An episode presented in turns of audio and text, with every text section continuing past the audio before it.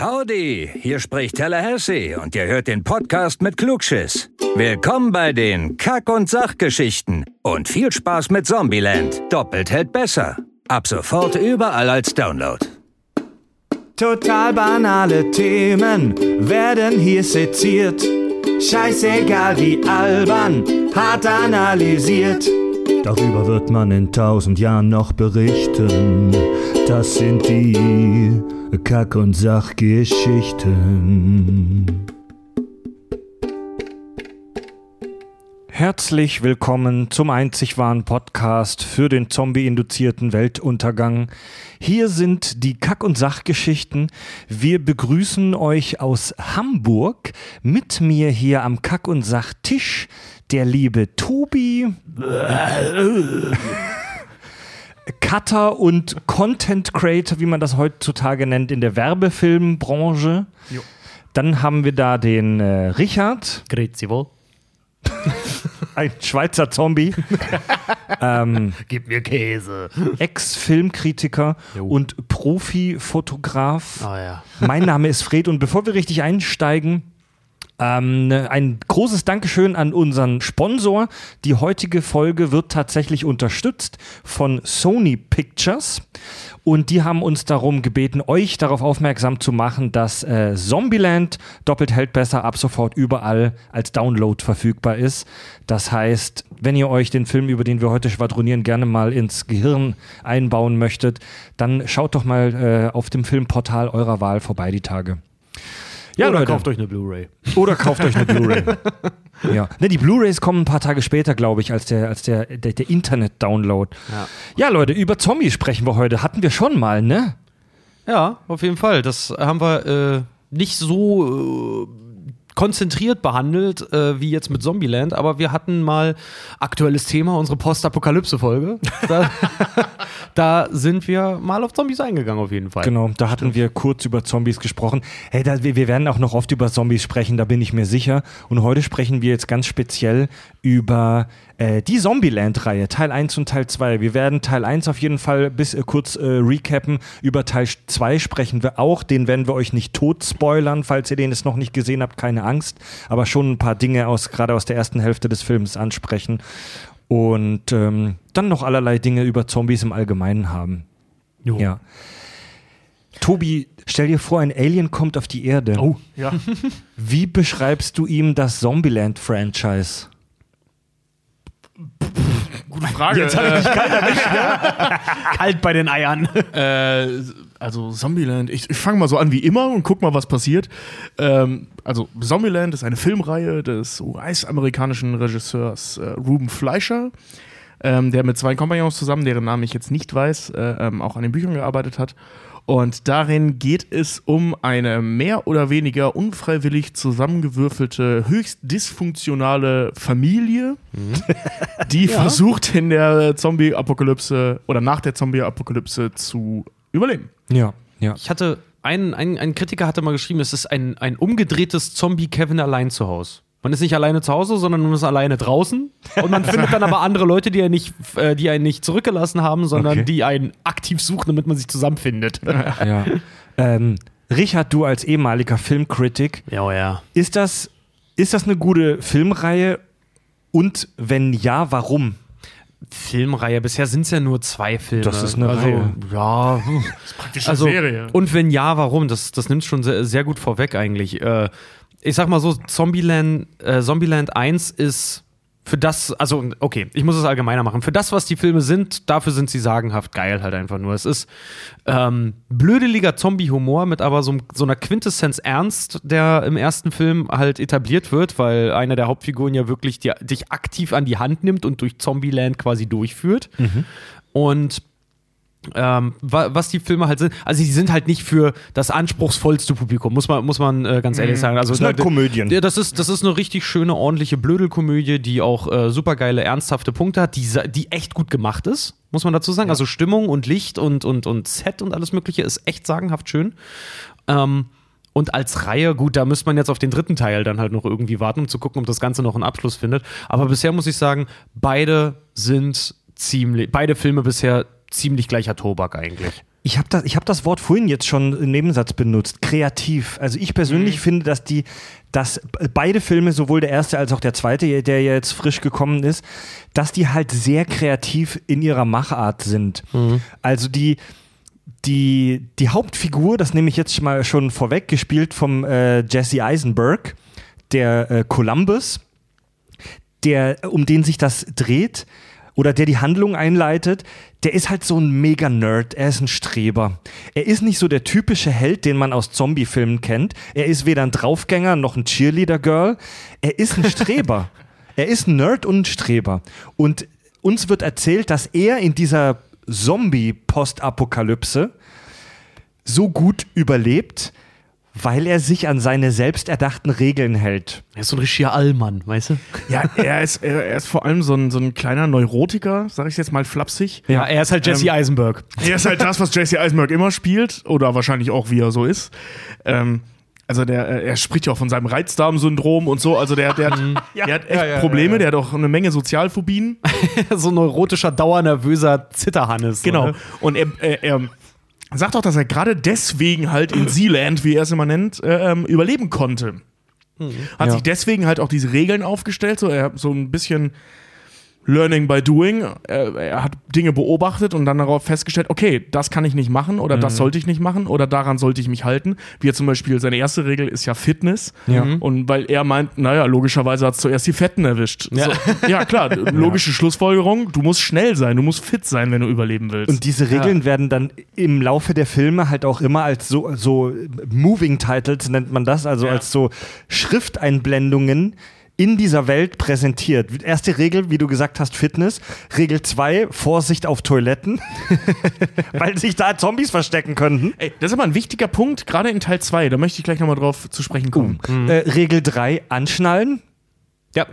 Man sieht gleich in den ersten Ja. Minuten vom ersten Film, sieht man, wie es jemanden voll durch die äh, Windschutz, äh, Windschutzscheibe durchballert, weil er eine Vollbremsung reinlegt. Ja, das ist aber, das ist äh, so eine typisch amerikanische Regel. In Amerika äh, schnallen sich tatsächlich äh, extrem wenig, also was heißt extrem, Ja. erschreckend wenig Leute an.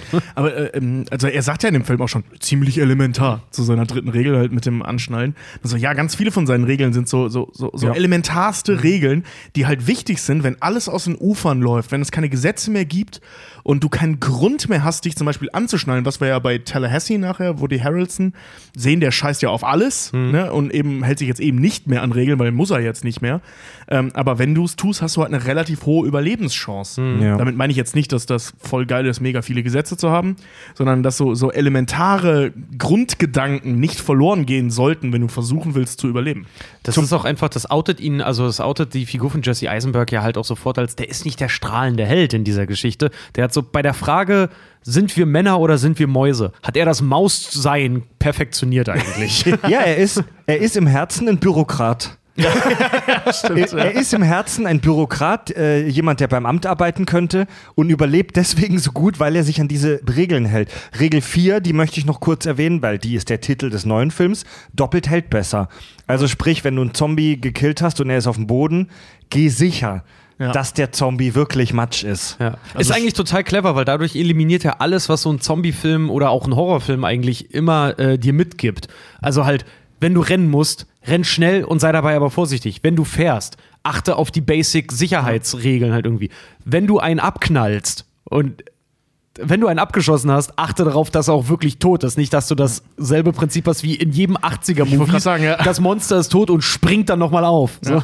Also, das- er eliminiert, ja. elim eliminiert alles, was ihn Popkultur bis zu der Zeit halt auch schon gelehrt hat. Ist ziemlich cool eigentlich. Ja, wir, wir sehen ihn ja auch, also im ersten Teil wird er auch eingeleitet, äh, ähm, wie sagt er das so schön, man, man sieht ihn so zocken und dann irgendwie, also er zockt WoW, und dann so Samstagabend, WoW, bla bla, und dann so Würde längst abgestellt, ne, wo er so Jungfräulichkeit, äh, berechtigter Einwand und so, also der Typ ist halt echt so ein, so ein Vorzeigenerd und ähm, Jetzt haben wir unsere Nerdkultur verloren. ja, genau. Ich, weißt du, wie oft ich samstagsabends vor der Playstation sitze? Also ich weiß, wovon er spricht. ein sexloser Einsiedler. Also nicht Genau. du, Tobi, sondern Jesse Ja. Eisenberg. Ja, takes das wird zu one. diskutieren sein. Aber das, weißt du, so diese, diese, ähm, er, er wird sich halt das sehen wir ja im Prinzip durch diese WoW-Nummer, wird ja etabliert, der kennt sich mit Popkultur halt auch aus. Ne? Und deswegen kennt er wahrscheinlich auch diese ganzen Horrorfilm-Klischees und weiß, okay, wenn das und das passiert und in der Realität ist es jetzt auch so, dann muss ich das vermeiden, Ja. diesen ganzen Scheiß. Äh, allein diese Nummer mit dem, äh, das sehen wir ja auch oft in Horrorfilmen oder in Actionfilmen, dass sich jemand äh, den, den Fuß umknickt oder so ein Blödsinn. Deswegen wahrscheinlich so eine Regel wie wärm dich auf. Regel, schei- Regel 18. Regel ja, 18, wie scheiße wäre es, einen, äh, einen Krampf zu kriegen oder sich den Fuß umzuknicken. Ja. Ja, Mann. Ne? Also das, gut, Aufwärmen verhindert jetzt nicht zwingend Fuß umknicken, aber so generell, wenn du fit bist, ist es wa- unwahrscheinlicher, sich den Fuß umzuknicken, weil deine Muskeln Aber das, stehen. das geht so mit Regel 1 Cardio halt aus Genau, so das meine ne? ich. Wenn du Ja. weißt, wenn du dich in der Welt aufhältst, wo generell viel gerannt werden muss. Äh, bestes Beispiel auch der Film In Time dann zum Beispiel. Wenn du weißt, dass du wenig Zeit hast und immer von einem Ort zum anderen wirklich schnell rennen musst, weil dein Herz sonst halt einfach aussetzt, dann musst du gut in Form sein. Deswegen castet man Justin Timberlake dann für solche Sachen. ja. Oder Jesse Eisenberg. Oder Jesse Eisenberg für jemand, der erstmal selber etablieren muss, dass er sich ans Rennen erinnern muss und sich wie so ein Boy Scout warm machen muss vorher. Ja, aber das, ich, ich finde es unheimlich klug, weil der Typ sah vor, also der wird jetzt nicht so etabliert, als wäre er der sportlichste Mensch aller Zeiten. Aber er hat verstanden, dass es wichtig ist und Ja. arbeitet halt dran. Ja, ganz genau. Ja, definitiv. Der erste Film ist halt auch legendär für so ein paar denkwürdige Momente. So allerlei Schabernack gibt es in dem Film, wie den Zombie-Kill der Woche, der auch immer mit so einer Texteinblendung präsentiert wird, wo eine Frau ähm, ein Klavier auf einen Zombie stürzen lässt. Großartig. Also auf, auf möglichst spektakuläre Weise einen Zombie zu töten. Gibt es im zweiten Teil auch ein paar ganz geile Momente, relativ am Anfang, wo jemand mit einem Mähdrescher einen Zombie zu Kleinholz verarbeitet. Also da gibt es ja noch zwei andere Momente. Ich muss sagen, so cool ich Zombieland 2 auch fand, die Nummer mit dem Klavier haben sie nicht getoppt gekriegt. Nee. Weil die hat mich damals echt überrascht. Ja. Weißt du, das war so alles, also im zweiten Teil, die waren auch cool, die Momente, aber man konnte so spüren, wo es hingeht. Ne, und dann bei, bei Zombieland 1, dass sie dann, äh, da ist ja so eine ältere Dame, die so an so einer Kirche vorbeiläuft und dann an so einem Seil zieht und dann fällt ein Klavier runter. So, sorry, Ja. damit habe ich nicht gerechnet. das, war- das Nee, die Leute, mega die geil. Leute irgend so eine Klinge, äh, egal, so, Also, so ja, so so- Details, an, ja, an so einer Glocke zieht die da halt irgendwie Ja. ne, und dann pff, aber der Film Mega. ist schon in seiner Gesamtheit dann so, gerade auch wenn man solche Sachen, Symbole dann noch hochblitzen sieht, man kennt das von jedem, also jeder, der schon mal Call of Duty gespielt hat oder sowas, der kennt solche Sachen. Ähm, dieser quasi Kill-Count oder dieses kreative äh, äh, Killen von diesen, von diesen dann videoesken Figuren halt auch noch in Form von Zombies. Also der Film ist auch, äh, der, der, das ist eine wandelnde Popkultur eigentlich. Also der Typ, der Typ selber, den Jesse Eisenberg spielt, ist so äh, dein, in einem RPG Level 1 Charakter. Ja, ich, ich wollte gerade sagen, also diese Nummer mit dem Game ist gar nicht so blöd, weil ähm, wir erinnern uns an diese wunderbare Szene aus Zombieland 1, wo ähm, die in dem Kaufhaus sind und Tallahassee, also Woody Harrelson, mit, mit dem Banjo da reinläuft und dann diese geile Nummer mit nicht schlagen, nicht schlagen, jetzt schlagen und dann ballert er mit dem Banjo da dem Zombie den Kopf weg. Ähm, das hat ein bisschen was von so einem Finisher-Move in einem Game. Also Ja. und mehrere so Sachen. Auch diese Nummer an dem, an dem, ähm, in dem Jahrmarkt nachher, was die da machen, dass die da oben auf diesem Turm sitzen und da runterschießen müssen. Ja. Das wirkt alles wie so, wie so, wie so Gaming-Momente. Ja. Also in normalen Zombies- Ja, stimmt, Und ja. in normalen Horrorfilmen oder egal was für ein Film, passieren solche Sachen nicht. Sowas passiert in Games. Auch in, in dieser Hütte festsitzen und alleine gegen 40 so Zombies ballern. Total schwachsinnig. Selbst in dem Worldbuilding von Zombieland ist das eine völlig übertriebene Szene, dass er es hinkriegt, alleine hunderte von Zombies platt zu machen. Ja. In einem Game nicht. Zombieland, stimmt. Zombieland ist, ist was das so der Name ist Programm so ein bisschen, ne? Du hast doch die ganze Zeit, also die, die, die, die Angst und äh, das Adrenalin zum Beispiel auch in einem Freizeitpark ist ja nur, ist ja, ist ja vorgegaukelt. Du befindest dich ja immer zwei, drei Minuten lang in einer, in einer Situation, wo dein Körper dir einredet, das ist jetzt gerade schlimm und das erzeugt ja diesen Thrill halt einfach die ganze Zeit. Und so sind die Filme, alle beide halt aber auch. Du hast immer wieder Momente, wo es mal ein bisschen Action gibt und dann flacht es wieder ab, bis du zur nächsten Attraktion kommst. Dann gibt es wieder Ja, Action, stimmt. dann flacht es wieder ab. Dann gibt es wieder Action, dann essen sie mal was. Äh, natürlich Junkfood, weil hier Ja. Twinkies und Scheiß, alles, was es auf dem Jahrmarkt auch gibt in Amerika. Und dann flacht das Ganze wieder ab und dann haben sie wieder Action. So bis, bis zum Erbrechen eigentlich. Also Zombieland ist wirklich, Nam der Name ist Programm. Du bist im Zombie-Freizeitpark in diesem Der- Film. Das stimmt. Ja. Fand ich schön, was du gerade vorhin gesagt hast, fleischgewordene Popkultur. Eine der legendärsten Sequenzen im ersten Zombie-Land ähm, war, als sie ins Haus von Bill Murray einbrechen. Oh, ja. Und plötzlich taucht Bill Murray als Zombie auf. Outet sich aber, er hat sich nur als Zombie verkleidet. Das war seine Überlebenstaktik, sich als Zombie zu verkleiden. Ja, wie in einem schlechten Gruselkabinett. Und dann gehen sie voll ab, dann singen sie zusammen den Ghostbusters-Song, Kiffen richtig hart. kiffen richtig hart, also spielen überzuckert dann Ghostbusters nach und die Sequenz endet dann aber relativ tragisch, weil, weil Bill, Mur Bill Murray will dann den Jesse Eisenberg erschrecken und geht rein und macht, äh, was macht Jesse? Bürokrat wie er ist, er befolgt seine Regel und schießt ihm sofort mit der Pumpgun in die Fresse. In den Bauch, In den Verzeihung. Bauch, ja. Naja, und er stirbt dann halt. Wo ich dann da, also man sitzt da so da und denkt sich, Alter, wie hast du denn gedacht, geht der Streich aus? Und dieser, Pump, dieser Pumpgun-Schuss, der kommt so plötzlich und aus dem Nichts, dass man da saß und wirklich so, ey, dass man wirklich baff war. Und man wusste nicht, ob man lachen oder weinen soll. ja, Bill Murray ist erschossen Ja, worden. ganz ehrlich, genau so ging es den Charakteren doch auch. Die standen Ja. da völlig fertig und auf einmal fängt Emma Stone an zu lachen. So, Entschuldigung, er ist so witzig. Ja. Wie das Kind noch hier, äh, Little Rock. Also, wer ist Bill Murray? Also, ich habe noch nie ein Kind geschlagen. aber ich bin echt kurz davor. Ey, nee, die Szene ist so geil. Und es war so, willkommen in der Kasse der Bill Murray. Wer ist Bill Murray? Das ist so, als würdest du fragen, wer ist Gandhi? Wer ist Gandhi? Ich habe noch nie ein Kind geschlagen. Ja, ja ähm, ich würde tatsächlich schon mal jetzt auf den zweiten Film überschwenken. Zombieland doppelt hält besser. Ich glaube, es ist okay, wenn wir hier auch Zombieland 2 einfach sagen, der Einfachheit halber.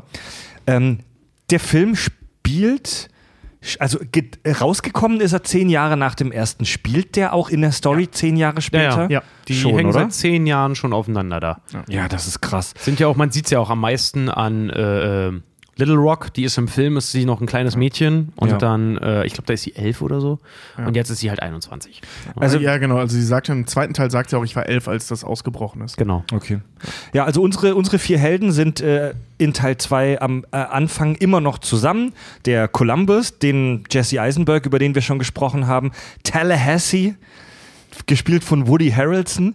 So ein Klischee-Texaner auf den ersten Blick, der mit Auch Cowboy, auf den zweiten. der Auch mit, auf- ja. der mit Cowboy-Hut, Cowboy-Stiefeln und äh, SUV da in, in der Postapokalypse rumfährt. Beschrieben beim Pitch übrigens als Tallahassee, ein waffenverrückter Woody Harrelson ähnlicher Typ, gespielt am besten von Woody Harrelson.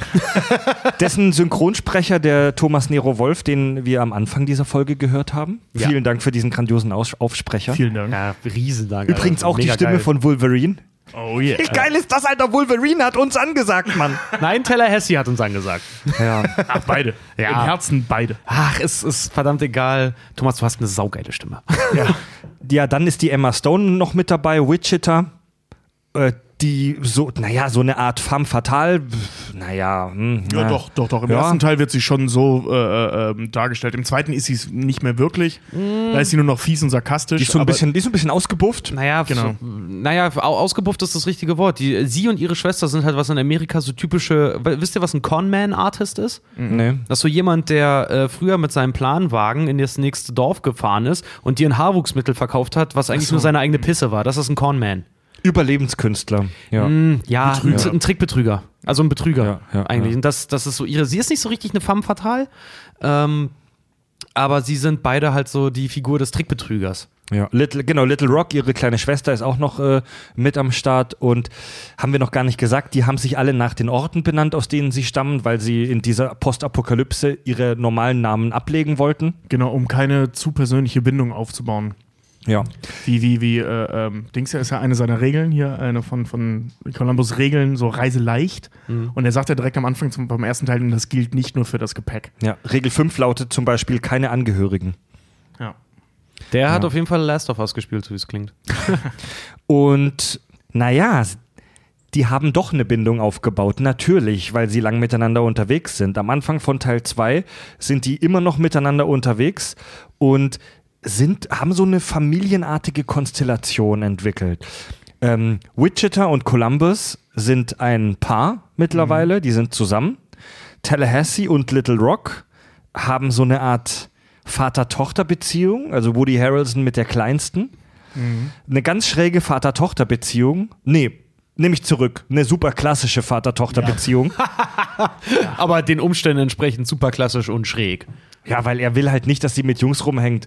Und er, also auch wenn es da am Anfang noch keine gibt, aber er will, er will sie halt behüten, aber sie will frei sein. Er übertreibt es halt auch. Ja, er übertreibt es mega. Und ist auf der anderen Seite aber halt auch genauso stumpf wie ein Vater wahrscheinlich mit einer Tochter. Also wie so ein typischer amerikanischer, waffenliebender Tallahassee-Typ, äh, stumpf mit seiner Tochter da noch irgendwo wäre. Sie hat mega das Problem, sagt ihm im Prinzip, sie will endlich äh, das Nest verlassen und Flüge werden. Und er hier einfach ganz ungefragt aufs, aufs Brot schmiert. So, wo willst du denn hin? Es gibt doch nichts. Ja, also glaubst du, ich finde niemanden, der mich lieben würde? Wo denn? Es sind doch alle tot.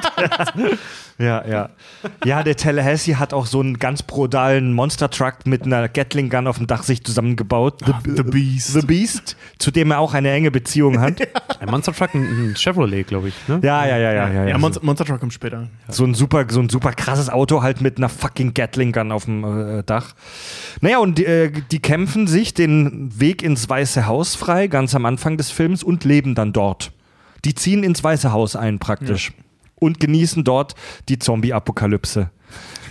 Über mehrere Jahre sogar. Ich, ne? weiß, ich weiß, der Moment war schon im Trailer, aber ich fand den wirklich geil, wo Tallahassee dann auf einmal im Oval Office auf dem Präsidentenstuhl sitzt und die Füße auf den Schreibtisch legt, irgendwas sagt und Emma Stone, also ähm, wie heißt der, Wichita, halt ihn anguckt, du hättest dem Amt wirklich Würde verliehen. das fand ich wirklich sehr cool. Was ich viel witziger fand, es gibt eine schöne Stelle. Oh, ich will eigentlich alle, ähm, nicht, dass wir alle lustigen Szenen jetzt irgendwie spoilern, aber das, das wird so schnell weggefilmt. Das, das äh, bemerkt man vielleicht gar nicht so schnell, wenn man es sieht. Aber habt ihr gesehen, dass äh, Tallahassee später eine Begnadigung für Wesley Snipes unterschreibt? Ja, ja.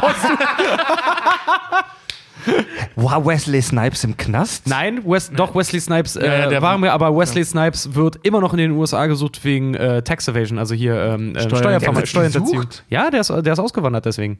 Was denkst du, was das für ein Nein. Krampf war, Expendables 3 zu drehen, weil der nicht in die Staaten darf? Ist ja krass. Naja, und, und äh, Woody Harrelson und Wesley Snipes haben, glaube ich, drei oder vier Filme oder so schon zusammen gedreht. Also die sind mega dicke. die, die sind befreundet halt miteinander, die kennen sich gut und deswegen dieser Gag in dem Film. Das finde ich wirklich sehr Fantastisch. Mega. Übrigens, eine Sache hat mich in dem Film echt so Worldbuilding-technisch mega gestört gleich am Anfang. Überall haben die Strom und es brennt Licht. Dankbarerweise wird das in einem Nebensatz erklärt. Ja. Der, Fand ich auch super. der, der Columbus sagt, solange es regnet und unsere Stauseen Wasser drin haben, haben wir noch Strom. Ist ein bisschen gekünstelt. Es ist natürlich Bullshit, dass diese Kraftwerke jahrelang ohne Wartung und ohne Bedienung weiterlaufen. Ich wette, oh sorry, ich, äh, ich habe gerade Richards Tablet umgeworfen. Ich wette, ich wette, dass diese, dass diese Kraftwerke alle so eine Totmannschaltung haben, dass wenn da nicht alle paar Stunden jemand einen Knopf drückt, die sich ausschalten. Liebe Kraft, liebe, liebe Leute, die in Wasserkraftwerken arbeiten, schreibt uns mal bitte. aber hey, vielleicht, Aber- vielleicht gibt es da ein Programm, das die weiterlaufen lässt in so einem Fall, das irgendwer aktiviert hat. Aber für, Außerdem sind die auch on the run. Du weißt ja auch nicht dahingehend, wo die sich bewegen. Vielleicht ist in den Gegenden, wo halt Atomkraftwerke oder was auch immer sind, vielleicht haben da ja auch ein paar Leute überlebt. Und arbeiten Machen in den. Kraftwerken. Also ich ne? meine, äh, diese ganze Arbeiten diese, freiwillig und diese kostenlos. ganze, diese ganze Welt, in der die sich bewegen äh, während Zombieland, ist ja sowieso so eine absolute Deus Ex Machina Welt. Die haben permanent finden die Essen, permanent gibt's Benzin, die Autos funktionieren noch, überall gibt's Strom und warm Wasser. Keine Sau ist im Weißen Haus, alle Fenster sind noch intakt. Also ja, stimmt. Also auch diese Nummer, ich, wir wollen das Ende jetzt nicht vorwegnehmen, aber äh, ähm, also nicht aber. Ähm, zum Beispiel diese Nummer mit dem Biodiesel, da wird dann halt an irgendeiner Stelle, die, von der ich nicht sagen möchte, an welcher Stelle, wird halt gesagt, ja, wir haben genug Biodiesel. Das ist dann so, ja, okay, ich lasse mir das jetzt in diesem Worldbuilding gefallen, dass die da Bio, Biodiesel Ja. wie auch immer produzieren. Also aber das auch äh, das mit dem Strom auch eigentlich Schwachsinn in einer Komödie wie Zombieland habe ich das geschluckt, war dankbar für diesen wenigstens Versuch der Erklärung so. finde ich Ja. nämlich auch. Das ist wie der Fluxkompensator. Und- so, mir reicht so Ja, eine, so eine Pseudo-Erklärung. Ja, das sind doch einfach so Sachen, das musst du akzeptieren. Ich fand zum Beispiel, ich fand es ziemlich dämlich. Im, im zweiten Teil äh, gibt es am Anfang, also der, die, die ganzen Filmreihen funktionieren ja immer über gesprochene Exposition. Ne? Ich meine, die beiden Drehbuchautoren sind auch, äh, die das gemacht haben, sind auch die, die die beiden Deadpool-Filme gemacht Ja. haben und die nehmen dich halt an die Hand und erzählen dir einfach alles. Schon gleich zu Anfang. Und da kommt halt auch auf, dass es in den zehn Jahren, die die jetzt mittlerweile in dieser Zombie-Welt leben, nicht mehr die nicht mehr nur noch die normalen Zombies gibt, sondern mittlerweile gibt es halt auch den Idioten-Zombie, an dem man Den besten, Homer? An dem man, genau, an dem man am besten keine Munition verschwenden sollte. Dann gibt es Weil, den. weil, er, weil, weil dieser Zombie-Typ so dämlich ist, dass er dass er es nicht mehr hinkriegt, dich zu töten. Ja, genau. Also, er sagt ja sogar noch, dass es in äh, einer Welt wie Zombieland, wo es nichts mehr zu lachen gibt, es schön ist, so einen Homer zu haben. Weil das ist deren Comedy. So, und dann, und dann gibt's, äh, dann gibt's noch den Ninja, der halt einfach Genau. so, das Einzige, was du hörst, ist dein Schreien, kurz bevor er dich erwischt, auf den leider nie wieder eingegangen wird. Das fand ich schade. Ich dachte, Ja. das, das Ja. wäre ein, ein größerer Plotpoint. Ähm, und dann, was ich am seltsamsten fand, es gibt ein, es, eine Zombie-Art, die noch so halbwegs intelligent ist, die noch wenigstens ein bisschen was machen kann, die wird Hawking genannt. Ja. Was ich witzig finde, dass unter allen besonderen, intelligenten äh, Persönlichkeiten, die der auch popkulturell auch kennen sollte, ausgerechnet die Zombies, die am schnellsten sind und sich am besten bewegen können, Hawking heißen. Ja, aber Stephen Hawking war halt ein geiler Typ. Hört, hört mal unsere Bioshit-Folge im Premium-Kanal über ihn. Stimmt. Aber es ging Aber ja. warum haben die den, dann- hätten die ja noch Einstein nennen können oder meinetwegen Jobs oder so, keine ja, aber Ahnung. es ging halt darum, dass der halt mega klug ist, ne? Und er sagt doch sogar vielleicht weniger nach ihm, sondern mehr nach seiner äh, Schwester. Aber egal. Ja, Aber auf ich, den, darauf möchte ich gleich nochmal zu sprechen auf kommen, den- diese Mutationen. da kommen wir später noch drauf zu Mhm. sprechen. Auf den Ninja und auf, auf den Hawking wird leider im Film nichts mehr wirklich eingegangen. Der Homer ist noch für zwei, drei Gags gut. Es gibt noch, es gibt einen vierten, neuen Zombie-Typ, der eingeführt wird, der halt voll Ultra ist. Der, der ist halt mega robust und super stark. Und schnell. Also du musst halt echt. Also in dem Film gibt es eine Szene, wo jemand echt gefühlt ein komplettes Magazin auf ihn abfeuert und er ist immer noch nicht tot. Und den nennen die den T800, den Terminator. Ja. Diesen schönen Moment mit dem, das ist ein T800 oder vielleicht auch ein T700. Es hat nie ein T700 gegeben. Schön, dass es jetzt zwei von euch gibt. Ja, ja, ja. Achso, Naja, ja, da sollten wir vielleicht drauf zu sprechen kommen. Mit dem Doppelgängern. Und Ja, gleich, lass uns erstmal in der Handlung weitermachen. Ja, also auf ja, jeden Fall, die haben sich in dem Weißen Haus da verschanzt. Ja, genau, und äh, dann, dann kommt es zum Bruch in der Gruppe. Also das ist alles, das ist jetzt, das sind jetzt nicht große Spoiler, das sind alles Dinge jetzt, die in der ersten halben Stunde des Films passieren. Ich glaube sogar in den ersten 20 Minuten. Es kommt zum Bruch in unserer Heldengruppe, als Columbus, der Wichita, also der Jesse Eisenberg, macht der Emma Stone einen Heiratsantrag. Und damit kommt sie nicht klar, weil sie ist auch wenn sie jetzt mit ihm ein Paar ist, ist sie innerlich immer noch so ein bisschen drauf gepolt, in dieser Postapokalypse lieber allein unterwegs zu sein, sich nicht zu sehr zu binden.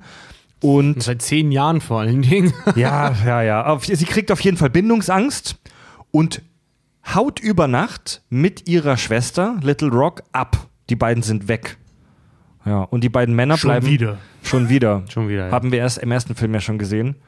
Und die beiden Kerle, Tallahassee und Columbus, bleiben alleine und traurig zurück und ziehen dann als Zweiergespann wieder durch die durch Zombieland. Treffen dann in einer Mall auf eine ganz neue Figur, Madison. ja. Sorry, ich finde die klasse. Und nicht, weil sie geil geschrieben ist, sondern weil die Schauspielerin das Ja. so übersetzt, dass das nicht plump und albern wird. Die, die Dutch, Deutsch, Deutsch heißt äh, Deutsch, Deutsch, Deutsch Dutch, geschrieben. Deutsch, Sophie Deutsch, ich weiß nicht mehr, wie sie heißt. Aber äh, ich fand ja, ich fand die Unge, die ist, die ist so richtig, das ist so ein richtiges Barbie-Püppchen, saudoof, mega nervig. Äh, ist wirklich, ist einfach nur da für die dummen Gags, halt wirklich für die richtig dummen Gags.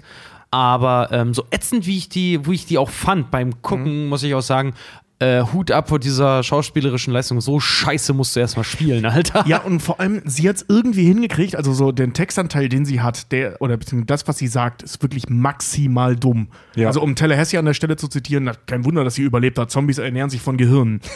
so, und, äh, ähm, aber sie schafft es irgendwie, diesem, diesem Charakter, diesem wirklich plumpen Idiotencharakter, so ein bisschen Herz zu verleihen, so allein durch ihre Mimik. Also man hat so das Gefühl, so, ja, die ist halt nicht scheiße, die ist nur dumm. Die aber ist- der Text, also ich glaube, wenn du die liest, siehst du halt einen Charakter aus, äh, äh, ähm, wie heißt das hier, Köln 2518 oder wie auch immer. Ja, ja. So, also aus, aus, aus, aus so einem, also sowas richtig Dummes einfach. Ja, und die, ist so die klassische, wie heißt äh, Damsel in Distress, die Jungfrau in Nöten. Nur, Ja. dass die halt wirklich. Durch die ist- Dummheit. Ja, die ist so das kleine Mädchen in Nöten. Also, sie ist wirklich die. Ihr kennt doch diese How I Met Your Mother Folge, wo Ted eine datet, der halt wirklich die Katy Eiskugel. Perry, Ja. nein, nicht Katy Perry, nicht Honey. Ach so, ach so. Äh, hier Bote, Bote, Bote. Ja. Äh, der äh, wirklich beim, beim Eiskugel äh, lecken die Kugel auch noch runterfällt und er die Schuhe dann zubündet und sagt, ja, das Ganze hier ist vorbei. Das ist Madison. Sie ist Ja. Boote, Boote, Boote. Also sie ist, Madison ist der fleischgewordene Blondinenwitz. Wirklich. Ich muss sagen, dass mir solche Figuren in Filmen meistens ziemlich auf den Sack gehen. Ja. Madison in Zombieland äh, 2 fand ich jetzt doch witzig und ganz gut geschrieben, was, was mir schon was bedeutet, weil ich hasse solche Figuren sonst. Madison fand ich tatsächlich ganz witzig Ich und hat, hat auf eine ja. schräge Art dem Ganzen wirklich äh, nochmal, ich sag mal, einen neuen Turn gegeben. Ja. Ja. Ja, Naja, neuen Turn. ja, Hm. äh, auf einer, auf, einer, auf einer kurzen, wir sind noch in der ersten Hälfte des Films und brauchen ein paar Gags-Ebene. Ja. Ja. Ich fand dadurch, dass man halt gesehen hat, dass zehn Jahre vergangen sind und du in den Charakteren noch siehst, okay, die sind zehn Jahre dabei, die haben sich nicht mehr großartig entwickelt. Seien wir mal ehrlich, die Charaktere im zweiten Teil, die haben sich zum ersten Teil hin nicht großartig entwickelt. Ja. Ganz im Gegenteil, manche sind sogar äh, mieser geworden in ihrer Einstellung. Und Madison bringt einfach diesen kleinen Stinger da so rein. Das ist okay. Das ist in Ordnung. der neue Aspekt. Ich fand das super. Also ich hab- fand es, ich muss zugeben, im Trailer fand ich es doof. Als sie im Trailer auftaucht, dachte ich so, boah, nee, echt jetzt. So, wie billig ist denn das, so eine Figur jetzt da reinzuholen? Aber die haben das so charmant umgesetzt, dass ich da echt Spaß bei hatte. Was, was ich zum Beispiel so geil fand, ist, dass, äh, dass wir erfahren, dass sie diese zehn Jahre überlebt hat. Also, ne, alle waren ja unterwegs, alle sind voll badass und zynisch mittlerweile. Sie ist halt immer noch so in ihrer pinken äh, äh, Jogginghose unterwegs, weil sie in einer Eistruhe gelebt hat und in einer Kühltruhe in einer Mall. Und wie wir dann auch rausfinden, weil sie meinte, ja, das war es aber auch immer so kalt. Und Tallahassee nur so, wieso hast du die nicht ausgemacht? ich habe den Schalter nicht gefunden. So, das, das finde ich irgendwie auf so eine dumme Weise so charmant umgesetzt. Also so eine Idiotenfigur da, da, da einzubauen, das wirklich Spaß macht. Also es gab eine blöde Szene mit ihr, ehrlich gesagt, wir müssen gar nicht mehr so viel über sie reden. Es gab eine blöde Szene, wo sie ein Fernglas falsch rumhält und deswegen Tallahassee ganz klein sieht. Da dachte ich mir so, so das ist jetzt echt ganz plumpeste Gag-Ebene. Nee, ich, aber fand, ich fand aber nicht, dass das so wirkte, als hätte sie nicht geschnallt, was sie tut, sondern als hätte die das Ding aus Versehen falsch rum dran gehalten. Also schon zu dumm, um das direkt richtig Ja, dran zu halten. Und fand es dann witzig, das ja, zu machen. aber Also- trotzdem, die Frau ist min die, die Frau ist mindestens 23 oder sowas da in, der, in, den, in dem Film. Vielleicht sogar noch älter. Ja, ja, Die wird schon mal ein Fernglas falsch rum ans Auge gehalten haben. Ja, das machst du, wenn du, wenn du sechs bist. ja, aber was machst du, wenn du zehn fucking Jahre in einer Kühltruhe gelebt hast und zum ersten Mal wieder dann- diesen Gag bringen ich kannst? gerade sagen, da wird dein, wird dein Hirn irgendwo auch zum Boost. Also Okay. die, die hat sich halt gefreut, so, warum nicht? Ist doch süß. Vor allem, weil Emma Stone dann ja auch so geil daneben steht, so, ah, she's adorable. ja. und Ich muss ganz die, ehrlich sagen, in den zehn Jahren, die die da halt leben, merkst du halt auch wirklich auch bei allen, bei allen Figuren, ähm, dass diese Zombie-Apokalypse, so witzig wie es auch dargestellt hat, echt ihre, äh, dargestellt ist, echt ihre Spuren an den, an den Ja. Figuren halt auch einzeln haben. Die sind alle sehr, sehr einfach nur auf, äh, im zweiten Teil, äh, sehr auf ein einziges, auf eine Charakterebene reduziert, Ja. was viele von ihnen in vielen Momenten zu eindimensionalen Charakteren machen. Jeder, der ein bisschen Ahnung hat von Film, ich hoffe äh, durch uns, der weiß, dass das meistens ganz, ganz unsympathische, doofe Charaktere sind. Aber der Film reißt das trotzdem raus durch seine, naja, durch seine nicht ernst genommene Ernsthaftigkeit dann dahingehend. Ich habe die ganze Zeit das Gefühl, äh, ähm, wir unterbrechen Fred zu viel, der guckt schon wieder genervt und leer in den Raum. ich, ich denke nur gerade drüber nach, was ihr da gesagt habt. Ich, ich, ich reflektiere. Okay, dann, dann mache ich mal an deinem Punkt nämlich weiter, weil ich, ich wollte mich Fred weiter unterbrechen. Ähm, das, ähm, die ähm, Eindimensionalität der Figuren, die haben wir im Prinzip auch schon im zweiten Teil bis auf das Monopoly-Spiel. Also diese Szene mit dem Monopoly-Spiel. Du meinst im ersten Teil? Äh, Im ersten Teil, ja. Und ähm, ich, ich finde das okay. Sorry, was für eine Monopoly-Szene? Im ersten Teil gibt es eine Szene, da spielen sie Monopoly mit echtem Geld. Und da finden wir raus, dass, äh, ähm, also man denkt im ersten Teil die ganze Zeit, dass Tallahassee so wütend ist, weil er seinen ähm, Welpen, wie er sagt, verloren hat. Und in der Szene sehen wir, dass es nicht sein Welpe war, sondern sein Sohn. Na, also da, da kriegst du dann so ein bisschen Tiefgang, Ja. der aber auch nur sehr kurz hält, weil es auch eigentlich irrelevant ist. Es war eigentlich, es war halt eine schöne Szene, dass man mal was Ernstes gesehen hat, aber darum geht es nicht in Zombieland. Und Teil 2 ähm, lässt das weitestgehend weg und reduziert die Charaktere ein Stück noch weiter auf so diese, auf das, was sie ausmacht. Was aber, wie Richard schon sagte, schon durchaus sinnvoll ist, weil sie halt zehn Jahre in dieser Scheiße gelebt haben und du konzentrierst dich dann ja irgendwann auf deine Überlebensstrategien. ja. Und ich finde für, für den Film das überhaupt nicht schlimm, Ja. weil darum geht's nicht. Ja. Also in dieser, ja, jetzt kommen so Se äh, Seidenschal tragende Kritiker und sagen, warum das ist mir alles zu eindimensional so. Ja, ja, das ist nur, äh, äh, das, das, äh, ja. Also ich habe keine Kritik an der Stelle ähm, am aktuellen kapitalistischen äh, irgendwas. So, ja, fickt euch Leute, das ist Zombieland. Ja. So, ne, was ich sehen will, wir sind so Typen wie Madison und wie mit der umgegangen wird inner, innerhalb dieser Welt, jetzt nicht die Charaktere, sondern was mit der passiert. Ich will sehen, wie, wie, wie Woody Harrelson sich noch bescheuertere Arten ausdenkt, Zombies umzubringen. Na, also, das ist ja das, was wir eingangs schon ein paar Mal gesagt haben. Das ist halt eine fucking Komödie. So. Ja, das ganz ist genau. keine Gesellschaftsstudie. Da finde ich nämlich auch, da hat Tobi vollkommen recht, weil du kannst natürlich auch, es gibt so ein paar Punkte, da kannst du natürlich drauf eingehen, dass so, wie gesagt, im ersten Teil Tallahassee mega die Wut auf Zombies, weil die halt seinen, Ja. seinen, seinen Sohn halt äh, haben. Und wenn äh, sein Wagen geklaut wird, hat, hat er offensichtlich, wenn man das jetzt analytisch betrachten möchte, er hat ein Problem damit, auch mit negativen Gefühlen umzugehen. Sein Wagen wird ihm weggenommen und er lässt, seine, er lässt seine Wut mit einer Brechstange richtig ordentlich an einem Minivan aus. Dieser Gag wird halt auch im zweiten Teil aufgegriffen, wo er einfach aus irgendwelchen ich sag's mal dazu, auch ich muss den ersten Teil auch nochmal sehen. Ich habe den ersten Teil ewig nicht geguckt. Ähm, kannte mich aber noch so vage dran erinnern, wo du halt siehst, äh, er, äh, die haben nämlich ihr einziges Vehikel, mit dem sie dann rundfahren können, ist auch ein Minivan. Und er hat einfach einen un total unbegründeten Hass auf diesen Minivan, außer dass es halt ein Minivan ist. Und dieser Gag ist da halt auch wieder aufgegriffen, aber halt auf so eine plumpe Art und Weise, wo ich aber auch sage, ey komm, geschenkt. Ist, ist trotzdem Ich kann cool. dir- Weißt du, was mir jetzt gerade einfällt? Weißt du, was äh, der Minivan, wo das Problem bei dem Minivan sein kann? Ist, dass der, er und seine Frau sich damals zur Geburt seines Sohnes einen Minivan gekauft haben. Dafür, dafür ist äh, das, was er an Wut aber da äußert, auch zu gering für eine Charakterentwicklung. Ich muss dir aber aber- wie du sagst, Hey, ich will- man kann es rein in, interpretieren. Ich will hier, ich will hier gar, ich will, ich müssen aufpassen, es driftet mir gerade ein bisschen zu sehr in Seidenschall tragende Filmkritikergespräche ab. ähm, ich, ich will dazu sagen, dass in der Figur von Woody Harrelson für mich persönlich eine absolut hinreichende Begründung für seinen Hass gegen Minivans drinsteckt, weil er ist ja so ein Typ, der, dem es mega wichtig ist, männlich aufzutreten, der immer brutale Autos fährt, der immer eine Machete dabei hat, der einen Cowboy-Hut trägt, der geile Schlangenlederschuhe trägt, der auf geile Waffen steht. So, es scheint für sein Selbstbewusstsein wichtig zu sein, sich so eine Aura des männlichen und brutalen und rohen texanischen aufzubauen und mit so einem Minivan zu fahren allgemein mit so einem schwächlichen kleinen Kackauto kommt sein Selbstbewusstsein nicht, nicht zu Rande. Nimm, nimm, mal- stell dir mal so einen Typen im echten Leben vor. Kennen wir alle.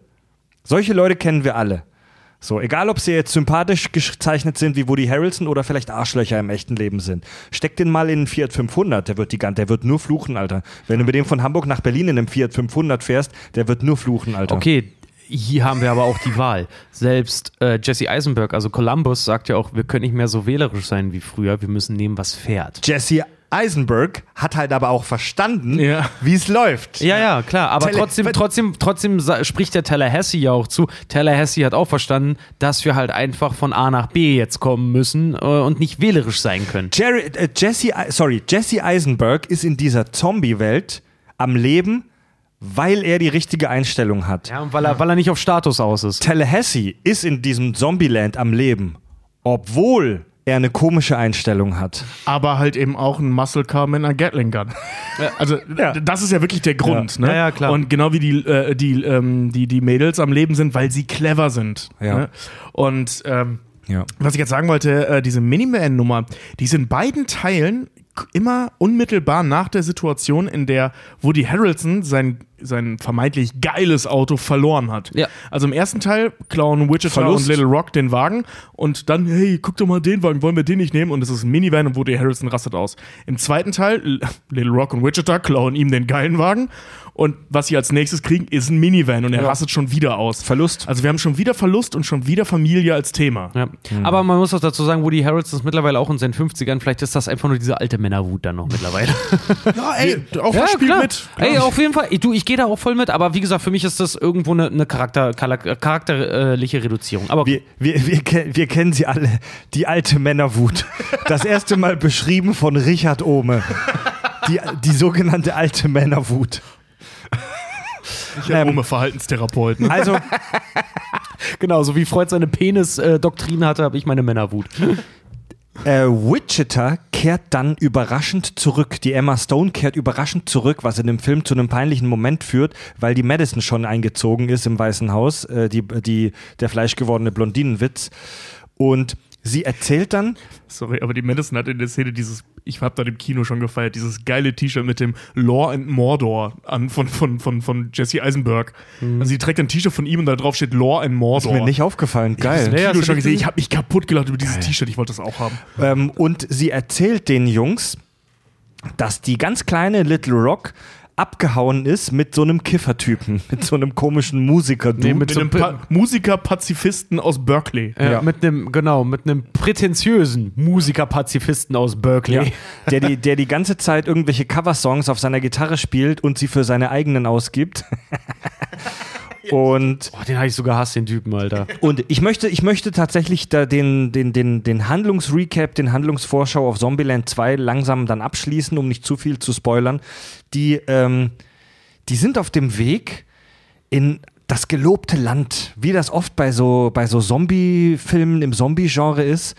Ähm, nicht immer, aber oft. Dass es, dass erzählt wird, dass irgendwo da draußen in der Ödnis ein Ort ist, wo man in Sicherheit ist. Babylon nennen die das. Irgendwo, da, das kennen wir aus The Walking Dead, ne, aus äh, ich, mehreren Staffeln, dass das gelobte Land irgendwo auf uns wartet. Oder zum Beispiel bei I Am Legend kennen wir das auch. Ähm, dass die wohin wollen, wo man sich Sicherheit vor den Zombie-Horden und vor der, dem postapokalyptischen Wasteland verspricht. Das ist übrigens in Zombieland 1 auch schon so, ne? Also dieser, Ja. dieser ähm, Vergnügungspark, zu dem sie dann fahren, wie hieß der nochmal? Keine Äh, Ahnung. So und so Land, halt da, wo sie dann nachher auch wirklich sind, da sagen die auch die ganze Zeit, ich habe gehört, da gibt es keine Zombies. Okay. Also das zieht sich halt durch. Ja. Sehr schön übrigens, dass du The Walking Dead ansprichst. In Teil 2 liest Jesse Eisenberg einen Comic von The Walking Dead und Ja. schmeißt es weg mit, das, was für ein unrealistischer Scheiß. Sehr schön. Ja, es ist widerlich Und- und vollkommen unrealistisch. Und ähm, ja, es gibt, noch eine, es gibt noch eine ganz geile kurze Episode, dann bevor die nach Babylon kommen, wo Tallahassee, der anscheinend ein riesen Elvis-Fan ist, ähm, wo die nach Graceland kommen, zum ehemaligen Anwesen von Elvis. D- da gibt es aber eine coole Geschichte. Ähm, da gibt es einen Moment, also das.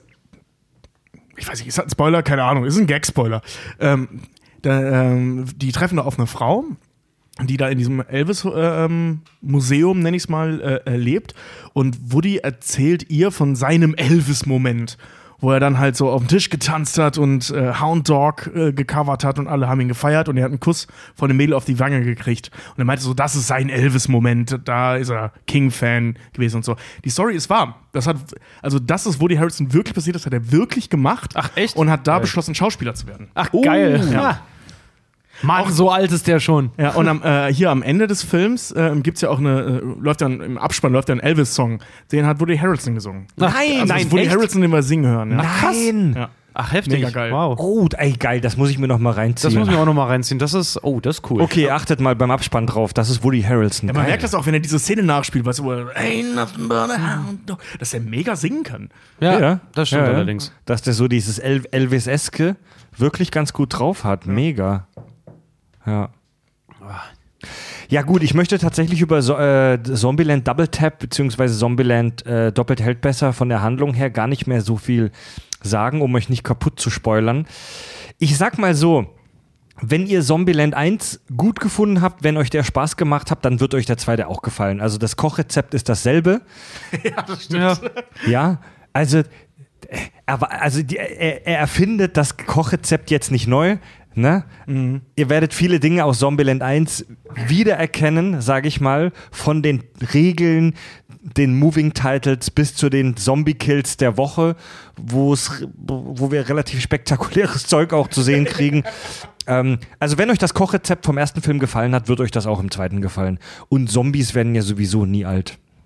Ja, guckt, äh, guckt ihr noch einfach aufgrund dessen, weil ich muss sagen, der Film kam 2019 raus und alleine, jetzt mal blöde gesagt, ja, der, der Thomas Nero Wolf, der hat für uns das hier eingesprochen, aber äh, guckt es wirklich mal alleine wegen der Figur Tallahassee, weil in 2019, in 2009 und in 2019 diese Figur von Tallahassee zu haben in so einem Film ist fast schon Gold wert. In, in, in, in äh, einer Zeit, wo Filme gemacht werden, ähm, die politisch korrekt sein müssen, wo kaum noch geflucht wird, wo nicht geraucht wird und solche Sachen halt irgendwie, dann eine Figur zu haben, bei so einem Film wie einem, wie einem Tallahassee, der offenkundig ständig irgendwelche Referenzen bringt und auch Motherfucker und Fuck you und im laufenden Band eigentlich egoistischer Flachwichser irgendwie ist, so eine Figur, dass die sich, durch- dass sie die Eier hatten, so eine Figur zu schreiben und den nicht, den nicht zu enthosen in 2019, überleg mal, was in der Zeit alles passiert ist, ist Gold wert und Na richtig ja, geil. Halt, also, ich will, ich will, ich will, sorry, lieber Richard, ich möchte dazu kurz sagen, bitte jetzt nicht konservative Wichser verherrlichen, denn die hassen wir hier im Podcast Nein, eigentlich. nein, aber, so eine, so eine ja, weiß, Filmfigur du wie der ist selten geworden. Ich weiß, was du meinst. Also, den sympathischen Wichser als Figur zu erschaffen, ist nicht einfach. ja. Ja. Dazu brauchst du schon einen Hammer-Schauspieler wie Woody Harrelson und ähm, ein halbwegs anständiges Writing. Also eine Figur zu schreiben, die solche, die so eine Lebenseinstellung, die so eine Lebensführung, die so einen Lifestyle führt wie Tallahassee, aber trotzdem für uns Zuschauer sympathisch ist, ist nicht so einfach. Das ist nicht trivial. Das ist wahr. Also ich habe da gest, äh, ich habe mir den Film gestern, nee, vorgestern nochmal angeschaut und ich habe den auch im Kino gesehen. Und nachdem ich äh, ähm, aus dem Kino kam, habe ich da gar nicht drüber nachgedacht. Ich habe da nur wieder gefeiert, wie geil ist Woody Harrelson. Und jetzt halt vorgestern, äh, nachdem der Film aus war, saß ich halt echt da so, okay, man darf echt nicht zu viel über diese Figur nachdenken, weil der praktisch alles verkörpert, was ich scheiße finde. Ja, ja.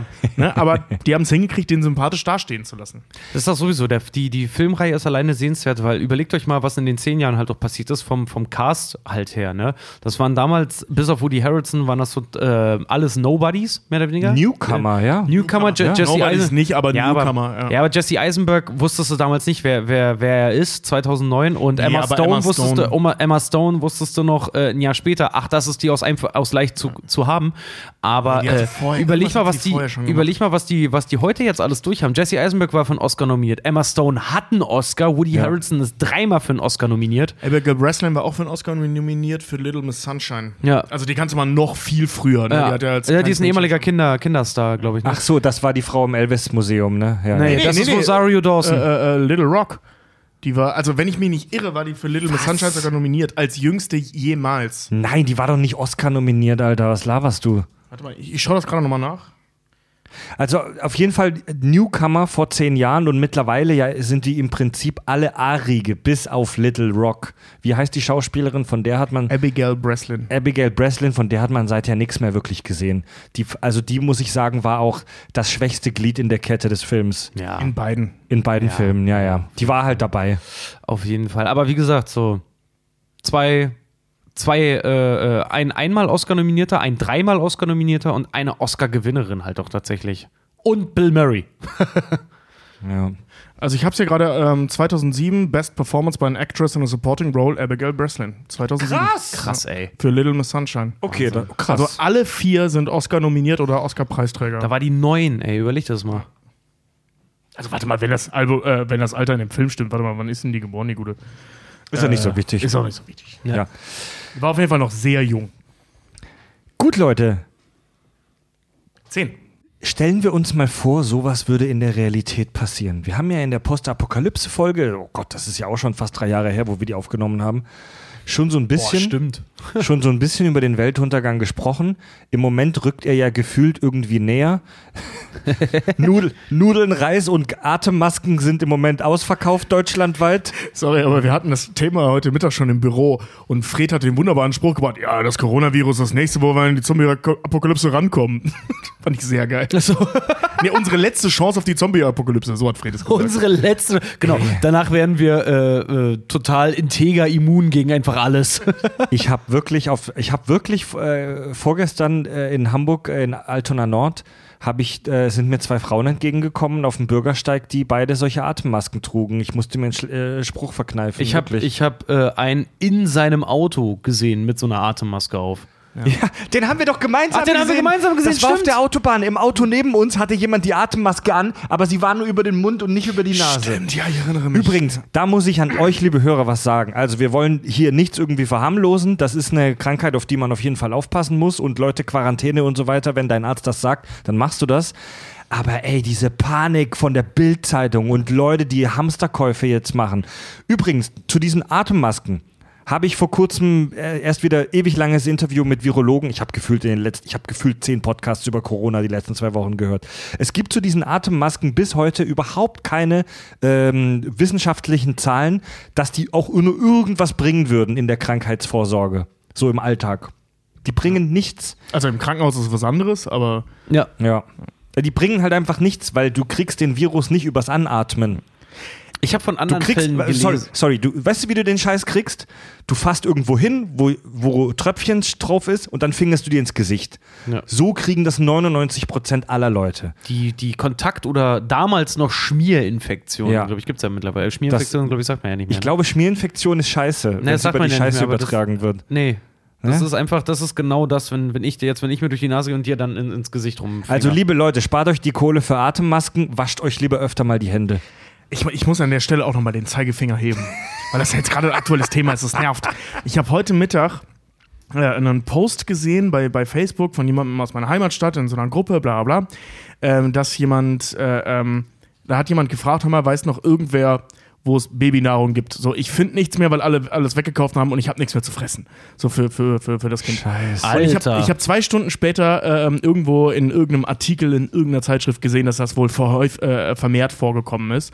Und ich so, ey Leute, das ist nicht cool. So, ne, wenn, wenn da jetzt irgendwo Familien sitzen, die nichts mehr zu fressen für ihre Kinder haben, weil irgendwelche Arschlöcher tonnenweise vor diesem Scheiß gekauft haben. Mal abgesehen davon, dass ich gestern zum Frühstück keinen Thunfisch deswegen essen konnte.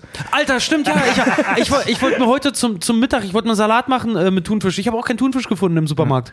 Das ist, äh, ich weiß nicht, diese Hamsterkäufe finde ich echt nicht in Ordnung. Ja. Übrigens in Zombieland 2 wird, äh, gibt es eine Mid-Credit-Scene, also bleibt, bleibt mal sitzen, wenn die Credits laufen. Es gibt eine Mid-Credit-Scene, in, der- in der wir den Tag Null, also den Ausbruch des Zombie-Virus sehen, aber dazu möchten wir nichts sagen, denn die ist echt, äh, Die ist geil. die ist interessant. Guckt euch die an. Schöne Anspielung auf Teil 1, auf den ersten Zombieland-Film. Ja.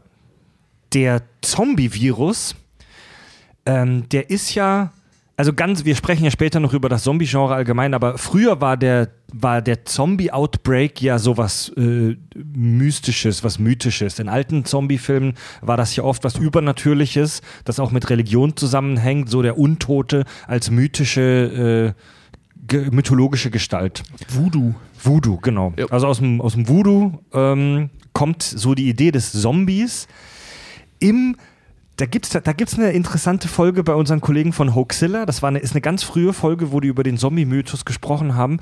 Und zwar in der, der, der Voodoo als Glaube ist auch super missverstanden in unserer Popkultur. Also das ist nicht, das wird ja heute so als böse Religion oft dargestellt, ne? Mit Kannibalismus, mit Menschenopfern, mit ganz fiesem Untotenscheiß. So war, ist der ursprüngliche Voodoo-Gedanke jetzt natürlich mal wieder nicht. Es gibt im Voodoo Oh. die Geschichte des Zombies, da geht es darum, dass Menschen mithilfe einer geheimnisvollen Substanz in so eine Art Nahtodzustand versetzt werden, dass die schon scheintot sind und dass die dann aus diesem Zustand wieder zurückgeholt werden ins Leben. So, das ist die ursprüngliche Voodoo-Idee des Zombies. Was auch ein Mythos ist, es gibt keine bestätigten Fälle, wo das je geglückt ist, das zu machen. Ähm, und die wurde durch die Popkultur ja, ist dann völlig mutiert. Auch darüber sprechen wir gleich, ist diese Idee völlig mutiert. Ähm, mittlerweile haben wir im Zombie-Genre aber ja nur noch im Prinzip den Science-Zombie, wo das durch Wissenschaft bzw. Biologie erklärt wird. Also der Zombie heutzutage ist ein Virus, der ausgebrochen ist und der, mutiert ist.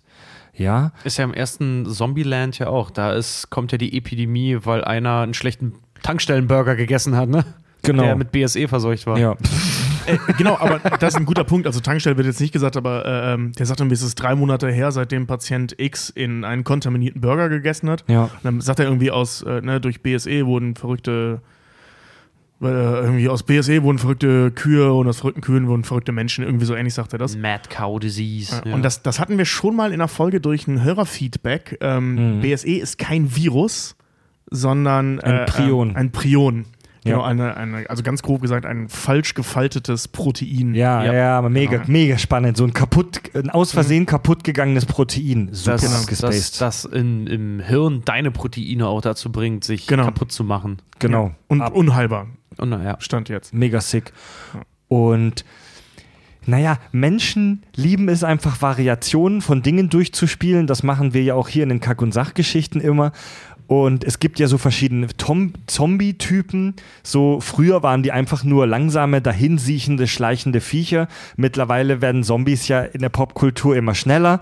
Das ging ja dann bis zu so Filmen wie World War äh, Z mit äh, Brad Pitt, der übrigens der bis heute erfolgreichste Zombie-Film aller Zeiten ist.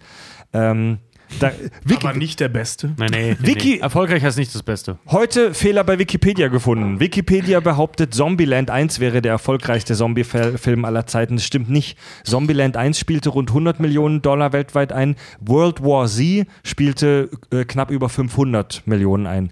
Ja, selbst Zombieland 2 spielte 130 knapp ein. Ja. Und diese Idee, dass es verschiedene Zombie-Typen gibt, so, die, die, die ist jetzt auch nicht völlig neu.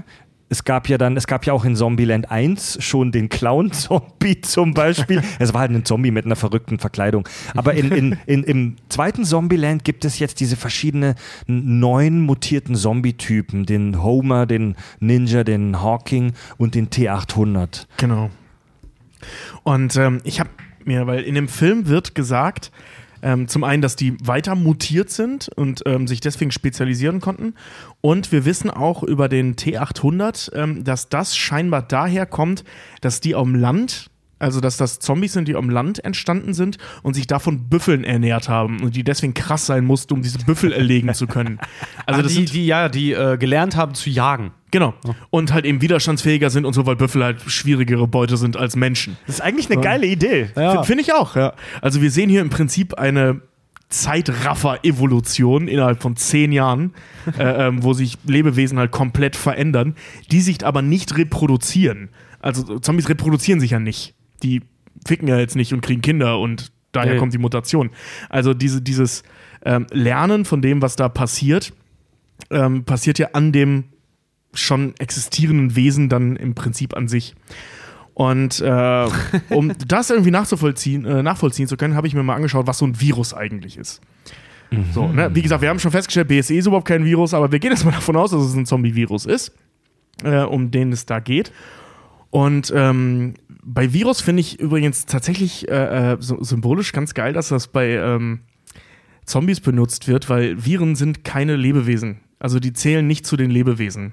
Und zwar, weil sie keinen eigenen Stoffwechsel haben. Oder unter anderem, weil sie keinen anderen äh, eigenen Stoffwechsel haben.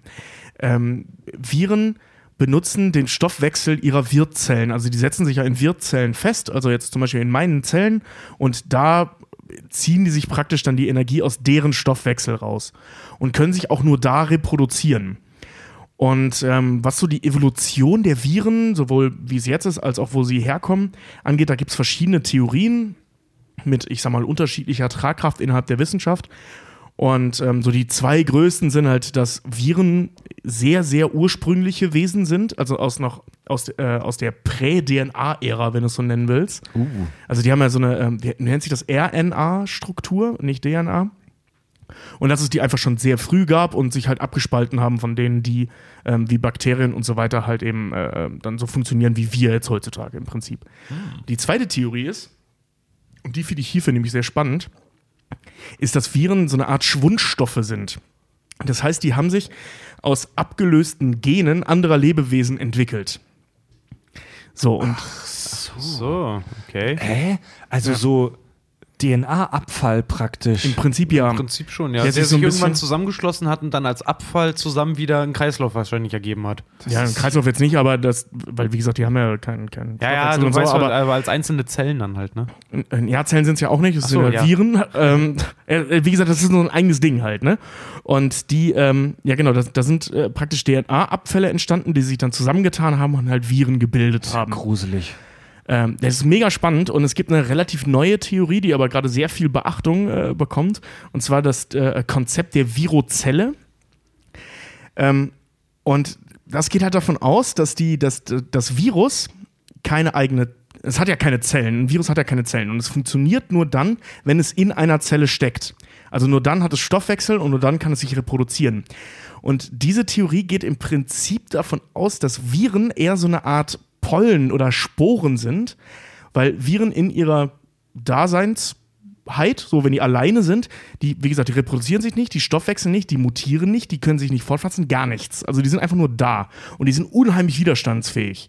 Also mit so einem Virus passiert nichts. Was, was nicht lebt, kann nicht getötet werden. So, Ja, so- so ungefähr, ja. Sag ich mal ganz blöd als Bio-Laie. Ja, also grob so, ja. Und ähm, jetzt die, das Konzept der Virozelle sagt, dass der Phänotyp, also die Gesamtheit aller Eigenschaften dieses Lebewesens, ähm, erst die infizierte Zelle ist. Das heißt, ein Virus ist so eine Art Polle und erst wenn die infiziert, also die infizierte Zelle ist das eigentliche Lebewesen. Und das Das Virus, Virus. ist der Samen. Das Virus ist praktisch der Samen, genau. Ach, krass. Okay. Interessanter Gedanke. Äh, Finde ich super spannend. Ich habe ähm, ich hab nur gelesen, dass es gerade neu oder relativ neu ist und super viel Beachtung gerade findet und alle daran rumforschen, ob das stimmt. Aber ich finde den Gedankengang mega spannend. Vor allem für Zombieland. So, deswegen habe ich mir den auch rausgepickt. Weil, ähm, zum einen, wie gesagt, Viren leben nicht und können sich nur reproduzieren, wenn sie in so einer Zelle stecken. Und wenn jetzt der eigentliche Phänotyp, also das eigentliche Lebewesen, die infizierte Zelle ist und der Wirt in, bei einem Zombie-Virus abstirbt, sehen wir im Prinzip nicht untote Menschen, sondern lebende Viren, gegen die die da kämpfen. Krass. Ja. Was ich mega spannend finde, Ja, weil ja, ja. im Das Prinzip- macht sie so ein bisschen zu so, äh, wie kann man so schon sagen, zu, zu, zu Mechern eigentlich schon fast. wie, im Prinzip ja, ja. Ein, wie ein, ein Exos, ein gigantisches Exoskelett für den Virus. Ja. ja. Das ist ja fa äh, das ist fast schon philosophisch. So, also wie Ja, man, ja, wie man das sieht, weil wie, also wie, wie wir das jetzt verstehen wollen, ist fast schon philosophisch. Das ist mega spannend. Ja, und ich, ich, ich finde die Idee, also wenn man jetzt auf, auf die Evolution innerhalb von Zombieland überträgt, so wir haben jetzt, wir haben gerade über diesen T800 gesprochen, dass er halt auf Büffeljagd war und das deswegen machen musste, sich, ähm, also sich evolutionieren musste. und ähm, wenn man davon ausgeht, weil Tote mutieren ja nicht, die sind ja tot. Das Einzige, was mutieren kann, ist der Virus, also die infizierte Zelle. Das heißt, die äh, Evolution findet in rasender Geschwindigkeit innerhalb der infizierten Stelle, äh, ähm, Zelle statt. Sprich, die Evolution innerhalb der Zombies sind halt nicht, ja, die haben jetzt gelernt, schneller zu sein, sondern nein, das Virus, was diesen Körper steuert, hat sich tatsächlich evolutionär weiterentwickelt. Ja. Halt über einen sehr viel schnelleren Zeitraum, als bei Säugetieren der Fall wäre. Und die sind tatsächlich einfach anders. Also die sind weiterentwickelt. Das es hat wirklich eine Evolution stattgefunden. Krass. Und wenn du jetzt die, die Vorstellung dir die anderen, äh, wie die anderen Zombies vorgestellt werden, so eingeführt werden, anschaust, dann hast du zum Beispiel den Ninja, der, den sieht man ja in diesem, äh, in diesem dunklen Haus, wo er dann so Jumpscare-mäßig reinkommt und jemanden umbringt. Ja, wenn du jetzt ganz viele Zombies hast, was sich anbietet bei, der, äh, bei einer urbanen Gesellschaft, dass die in U-Bahnhöfen, in irgendwelchen äh, ähm, Tunneln, Hallen, Gebäuden irgendwo da die ganze Zeit gejagt haben, weil da gab es mit Sicherheit eine Menge zu futtern, ähm, dann entwickeln die logischerweise die Fähigkeit, sich anzupirschen, sich zu tarnen. Ist- und zu wissen, wie das funktioniert. Ist bei Zombieland 2 dann vielleicht sogar der Ninja der T800 eigentlich?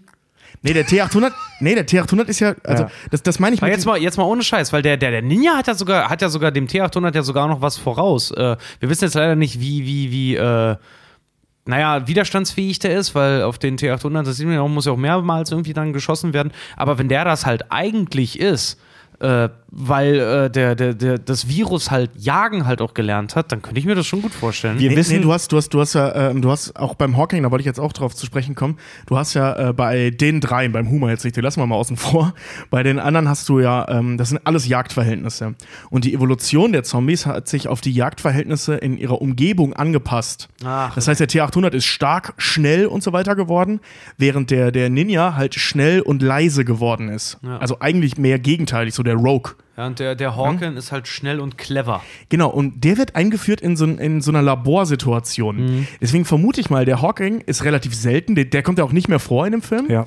Im Gegensatz zum Ninja, der kommt einmal noch kurz vor, der sich halt unter dem Wagen versteckt hat, unter diesem, äh, ähm, unter diesem, äh, was ist, wie nennt sich das? Äh, Bus, Wohnmobil. Wohnmobil. Da sagen die auch "Oh, Ninja und knallen den weg. Ähm, also die, die sind darauf trainiert, sich, sich zu, oder beziehungsweise evolutioniert, ähm, sich zu verstecken. Der Hawking, wenn der wirklich in solch komplizierten Gefilden groß geworden ist und da jagen musste, und davon gibt es ja auch viele, ne, äh, es reichen ja schon Büros, So, die sind auch schon kompliziert genug, wenn die nicht kaputt sind. Und in dem Film sehen wir ja, dass er in einem Labor da sitzt und dann halt diesen Retina-Scanner äh, äh, Verarscht. benutzt. Ja, ja der, Das der, kann schon sein, dass der, dass der Virus sich dahingehend entwickelt hat, dass er in der Lage ist, komplizierte Situationen zu lösen. Den Hawking sehen wir nur in dieser einen Szene leider am Anfang, wo uns diese Zombie-Typen vorgestellt werden. Dann reißt er dem Wissenschaftler das Auge raus und benutzt das, um diesen Retina-Scanner zu verarschen.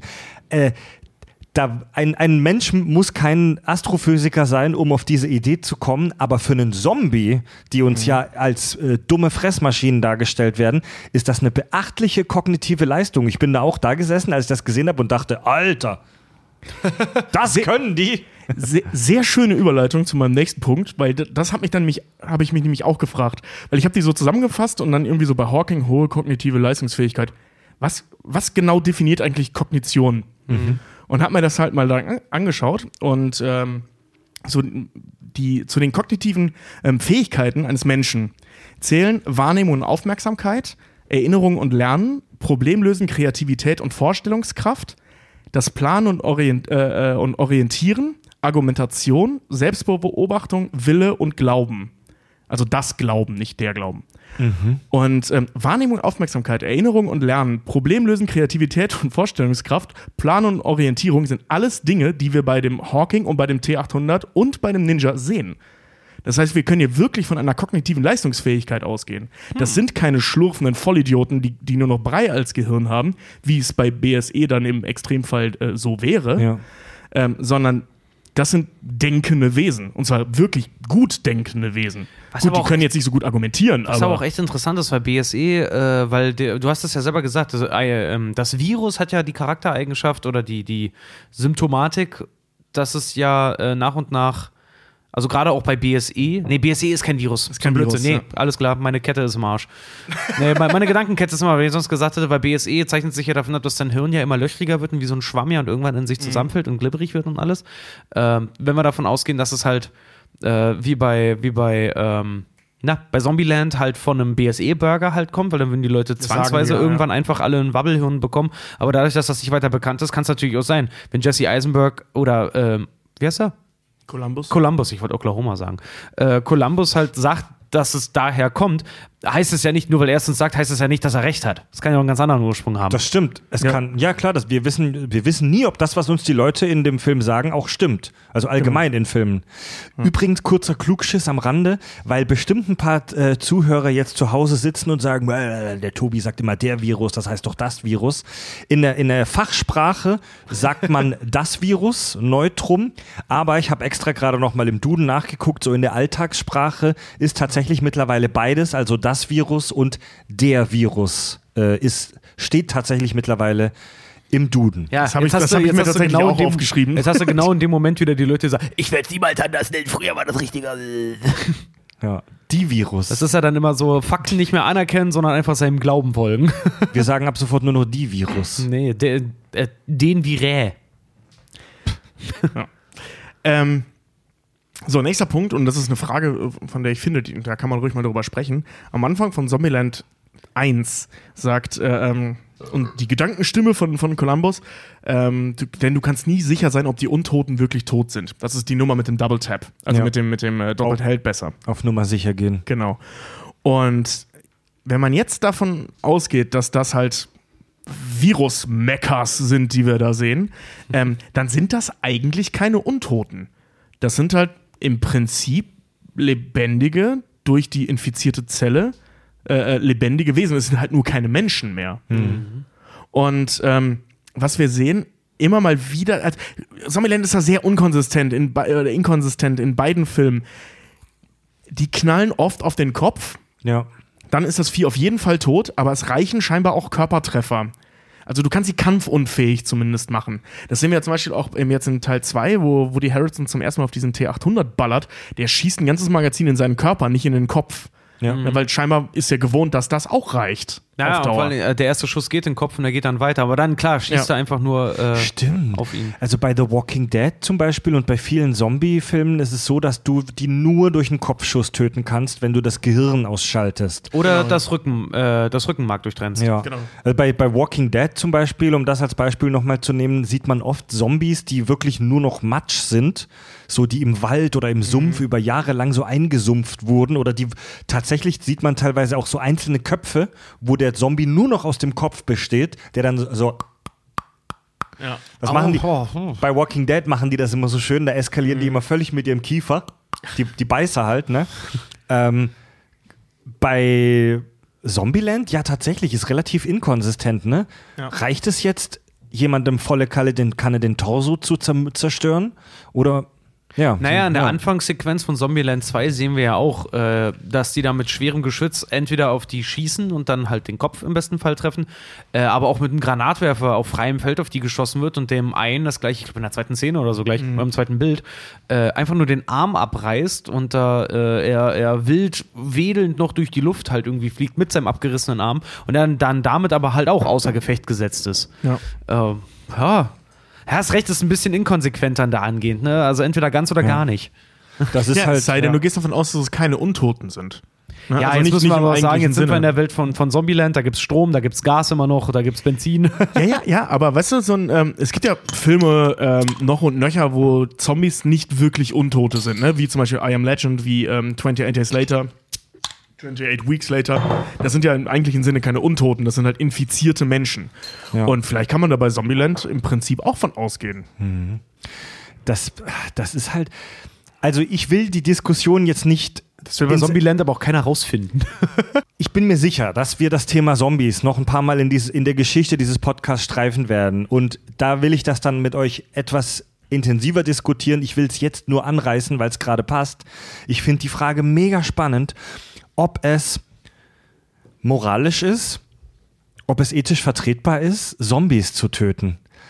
Denn wenn es auch nur den, die geringste Chance gibt, dass diese Wesen, die du da brutal umlegst, noch was Menschliches in sich haben.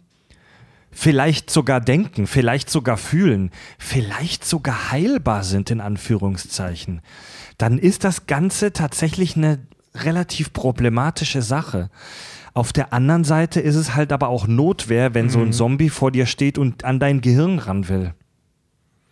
Ja, ist ein bisschen ein Dilemma, weil ich muss auch sagen, aus Notwehrgründen, ich weiß nicht, wenn du, wenn du eine Waffe in der Hand hältst, eine, eine, eine tödliche, eine, Hand, eine Handfeuerwaffe jetzt meinetwegen, ein guter Treffer und das Ding ist halt irgendwie, ge- ge- ist irgendwie durch und du bist alleine im Wald und da kommt jetzt ähm, ein Wolf oder äh, äh, Ja. eine Bache, die ihre, die ihre Junge, die ihre Frischlinge, ihr, ihr Nester halt irgendwie äh, verteidigt, ne?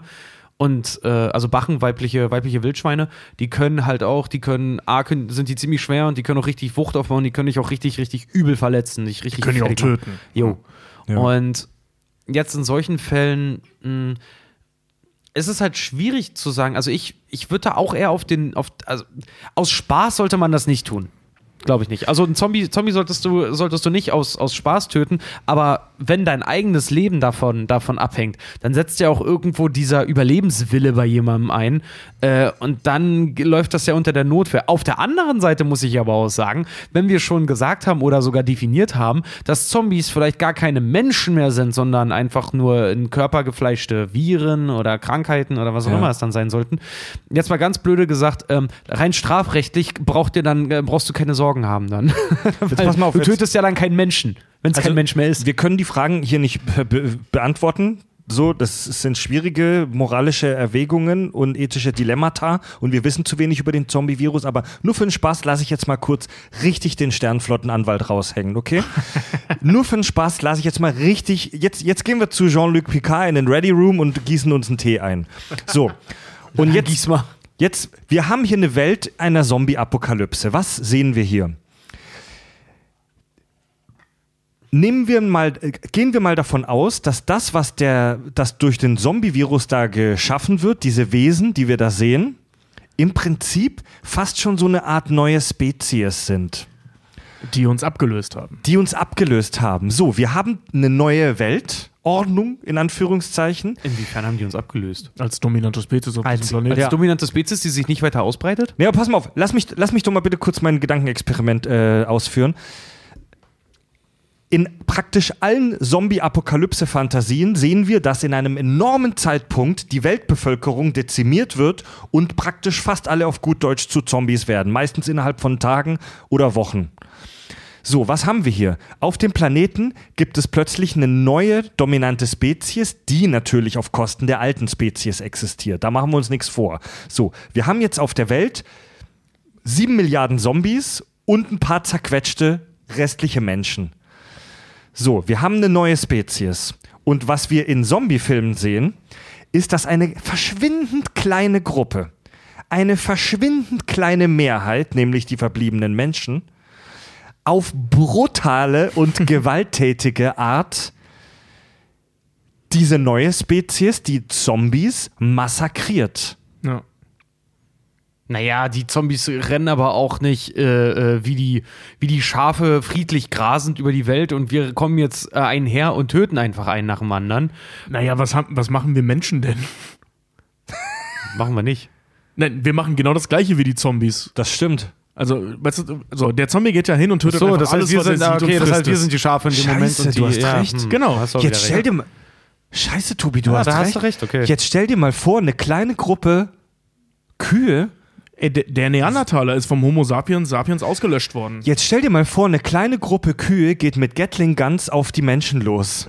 Das ist genau das, was wir in Wir haben Zombie-Filmen sehen. Das ist das Cool-Level bei Diablo, Mann. Ey, jetzt mal ohne Scheiß, das ist genau das, was wir in Zombie-Filmen sehen. Ja, nur andersrum. Stimmt. Wir, wir, haben eine, wir haben eine große, dominante, zwar aggressive Spezies, die von einer kleinen, unterdrückten Gruppe brutal niedergemäht wird. Ja, und, und die große, dominante Spezies ernährt sich von der kleinen. Ich sag ja, ich sag, ja, das sehen wir auch in Zombieland 2. Ich sag's ja immer, wenn, wenn die Zombie-Apokalypse ausbricht, wird es auch eine Gruppe Menschen geben, die sich für die Rechte von Zombies einsetzt. Ja, jetzt mal ohne Scheiß, der Gedanke ist auch geil. Ja, weil das ist ja in dem Moment ist das in die neue Minderheit dann, ne? Ey, Nein, ich die kann, sind ja keine Minderheit, das ist ja der Gag. Aber Die sind ja die absolute Majorität auf diesem Planeten. Es gibt ja viel mehr Zombies als Menschen. die Zombies sind die Guten, die Menschen sind hier die Störenfriede. Ja, ich meine, ich mein, guck dir Zombies doch mal an. Die sind gesellig, die hängen immer nur in Gruppen rum, die machen nicht viel außer Wandertouren. Sie verletzen sich nie gegenseitig. Stimmt, die kämpfen nicht untereinander, die leben in Frieden und Harmonie und ernähren sich halt von Fleisch. Die sind so ein bisschen, äh, ja, die sind, die sind eigentlich, hast du recht, die leben, die leben das eigentlich, was ein Mensch so eigentlich sein sollte. Die leben in Einklang mit ihrer Natur. Aber die schlafen im Freien, die können auch mal im Modder pennen, so eine. Ohne Scheiß, ich gründe die Partei für die Rechte Zombifizierter. Ja. Zombifizierter. Ich meine, die sind- Moment, sind das dann einfach äh, äh, Menschen ohne Hirn oder? Nee, aber die, Weil weißt dann du, hast du vielleicht ein Problem und kriegst die ganzen braunen Moment, Idioten Moment. auch. Die Partei, die sich für die Rechte von Menschen ohne Hirn einsetzt, gibt es schon in Deutschland. ui, ui, ui, ui. Aber zurück zu den Zombies. Nee, aber weißt du, äh, wenn du dir den Zombie, den Zombie an sich anschaust äh, ähm, und so die, ich sag mal, seinen, seinen, seinen evolutionären Wert betrachtest, ähm, ja, der Zombie ist Stand Outbreak, also des, des, des Zombie-Virus-Ausbruchs, ähm, nicht reproduktionsfähig im eigentlichen Sinne. Ja. So, was wir aber auch kennen aus, aus äh, vielen anderen Filmen, wie zum Beispiel Resident Evil oder so, dass es nicht unbedingt Menschen sein müssen, die zombi zombifiziert werden. Sehen wir ja auch zum Beispiel auch bei, bei I Am Legend. Da wird ja der Hund auch zum Zombie. Und die Zombie-Tiere. Ratten und, Und die ja, Ratten bei, und so bei. Resident Evil sind es auch Hunde, stimmt. Da werden ja sogar, da wird ja Kaninchen, da kommen die Genau. Lecker ja her. Ja. Also das ist, das ist prinzipiell eine neuartige, nein, das ist gar keine neuartige Form der Reproduktion. Das ist genauso wie Viren sich reproduzieren. Ja. Über Wirte. Ne? Weil es ein Virus ist. Ja, das ist dann ein aber halt Virus eine, ist. Das ist dann aber halt eine, eine Evolution in der, in der Mutation, der Mutation halt bedingt, weil Ja, in diesem so ganzen Film mutieren, mutieren das, was die Leute zum Zombie gemacht haben, mutiert äh, ja dann immer weiter und die werden ja dann immer krasser. Dazu- äh, Das du, ist du genau- ja, aber sie, sie vermehren sich ja dadurch leider nicht. Doch, das ist genau das, was Viren machen. Viren können sich auch nur über Wirtzellen reproduzieren. Dazu muss ich Ja, aber wenn alle Okay, nicht Wirtzellen, ganz so ja, aber bei Zombies, genau, aber, aber- wenn, wenn alle Wirtzellen halt ir- irgendwann, irgendwann sind die Menschen ja auch mal Essig. Was haben wir dann? Dann, dann gibt es irgendwann Hunde, Zombie-Mücken. Katzen, Ratten, Mücken. Ja, warum nicht? Dazu, lieber Ja, Richard, muss ist, ich unbedingt. das, ist aber, das ist aber eine endliche Ressource. Dazu, lieber Richard, muss ich unbedingt einwerfen, dass jede Form der biologischen Evolution auf Mutation fußt. Das stimmt, Ohne Mutation gibt es keine Evolution. Ja, da hast du recht. Und äh, ähm, also erstmal das. Punkt zwei ist jede Ressource endlich, wenn du es übertreibst. Also einfach jede. Ja. Ähm, und also ne, gerade wenn du dich von Wirtzellen ja, ernährst, also ja, schon klar, aber wir, wir als Menschen, wir sind ja, wir sind ja komplexe Mehrzeller. Wir haben ja die Fähigkeit, äh, uns, ja, uns ja selbst zu reproduzieren. Gut, Ja, aber wir drei ja als Typen jetzt nicht. ja, aber musst du ja nicht haben. Ich meine, Viren sind äh, ähm, rein evolutionstechnisch ein deutlich größeres Erfolgsmodell als der Mensch. Stand ja, jetzt. ja, rein, wenn wir, Die wenn wir davon ausgehen. Ja, ja, auch rein, rein, wenn wir davon, wir haben ja mal darüber gesprochen, dass der Mensch ja eigentlich zum Überleben äh, viel zu viel braucht, dass wir viel zu kompliziert sind. Genau. Ähm, in, und zwar einfach nur in unseren Grundbedürfnissen, was jetzt zum Beispiel so ein lebender Virus. Ja, das Geile ist, wenn die Zombies dann auch irgendwann mal essig sind und dann halt irgendwie, irgendwie gar nichts mehr geht, die einfach nur noch eine vegetierende, glibberige Masse sind, überlebt ja das Virus wahrscheinlich trotzdem weiter. Und das ist es. Ja. Ne, also das ist ja genau das, was das ist, das, was ich meinte mit Viren machen es ja im Prinzip so ähnlich wie Zombies. Ähm, wenn es halt irgendwann nichts mehr zu fressen gibt, dann sterben die Zombies eventuell aus. Ganz ehrlich, das wissen wir nicht, ob die verhungern können. in Resident Evil werden Und- sie, mumi, da mumi- mumifizieren die irgendwann. Ja, und äh, ähm, Ja. so, jetzt sagen wir mal, die Zombies sterben irgendwann aus, so die verhungern tatsächlich irgendwann. Ja. Dann ist der Virus aber immer noch da, weil der Virus keinen Wirt braucht, um existieren zu können. Der braucht nur einen, um, äh, äh, um Stoffwechsel und Reproduktion betreiben zu können. Aber der lebt weiter. Und wenn die Evolution dann drei Milliarden Jahre später wieder irgendwelche Tiere zustande bringt, Die, ist der Zombie wieder da. aber ja, das die bringt uns Disku- auf die, Grundfrage zurück. ist es moralisch, dann die zu töten? ich wollte dazu noch sagen, die Diskussion, so spannend sie auch ist, ist dahingehend schwachsinnig, denn einfach jede fucking Lebensform, die sich zu schnell reproduziert, kommt irgendwann an den Punkt, wo sie verhungert. Ja. Ja. Das ist halt die Frage dann wirklich, ob man, ob man äh, per Definition feststellen kann, ob ein Zombie halt wirklich noch ein Mensch ist oder nicht. Weil klar, aus rein ethischen Gründen, Grundzwecken, klar, würdest du ja nicht einfach so einen anderen Menschen Wisst ihr, wisst ihr, was ich ha- hasse? Ähm, wenn Leute auf Partys besoffen, und natürlich haben wir das auch schon, man lässt sich dazu verleiten, wenn Leute auf Partys besoffen, so mega wichtige moralische, äh, eth- ethische Dilemmata, wie wir hier gerade durchsprechen. Und es gibt dann immer so ein paar Besoffene, die sich hinstellen und sagen, und so tu- tun, als hätten sie die Lösung. Ja, Und- oder das Einfachste überhaupt. Einfach hier der, der Klassiker, Stammtisch, macht man einen Zaun drum und eine Bombe drauf. Nee, ne? so, so Leute, die sich dann da auf der Party hinstellen auf dem Balkon und spontan einfach sagen, dass sie auf dieses mega brutale ethische Dilemma, über das sich viele Leute schon seit Jahrzehnten Gedanken machen. Okay, bei der Zombifizierung jetzt vielleicht nicht, doch auch da. Und der Aristoteles hat sich darüber schon Gedanken gemacht. Ja, weiß Leute, das ver versucht solche, solche schwierigen moralischen Dilemmata nicht immer so wegzuwischen und so wegzudiskutieren. Damit respektiert man die nämlich nicht. Wir können auf diese Frage keine Antwort finden, allein schon, weil wir nicht genug Infos über das, das Zombie-Virus haben. Ja. Können wir nicht. Wir können nur drüber streiten. Ja. Ja. Und da gibt's Ähm. dann halt, aber du hast schon recht, da gibt's dann immer so Leute, die dann sagen, so ganz einfach Knarre holen und da geht's los. Ja, so, ja. Ja, Mann. Cool. Du bist der Erste. Ja. Du bist, immer, wie, der, wie du bist die der Erste, der meisten- wie zombifiziert sich die wird. meisten Gamer das immer auch so vorstellen, wenn die Apokalypse ausbricht, dass die dann halt irgendwie äh, äh, so John McClane-mäßig mit so einer Kettensägenhand dann am besten noch irgendwie loslegen und dann irgendwie alle niedermetzeln wie in Tanz der Toten. Oder bei Evil Dead. Ne? Und Ashy dann, slashy. ja, und du dann, und du dann aber selber da stehst so, ja, ohne Scheiß, du wirst wahrscheinlich einer der Ersten. Das wären, also, da gibt es einen Gag in Zombieland 2, aber das wäre jetzt ein Spoiler. Zurück zum Zombie-Virus, liebe Leute. Wir könnten auch über das Thema Zombiezelle reden. Ich äh, bin in meinen Recherchen auf das Thema Zombiezelle gestoßen. Und ähm, zwar gibt es, ähm, das hat irgend so ein Forscher rausgefunden bei Mäusen. Der hat irgendwelche Mäuse gezüchtet, um mit denen irgendwas zu machen. Und hat festgestellt, dass sie schon nach wenigen Monaten völlig veraltern. Also so richtig brutal schnell altern. Und hat dann rausgefunden, äh, ähm, dass es, äh, äh, dass sie Zellen haben, die irgendwann aufhören, und das ist, das ist tatsächlich im Alterungsprozess auch äh, mehr oder weniger genauso, ähm, die irgendwann aufhören, sich zu reproduzieren.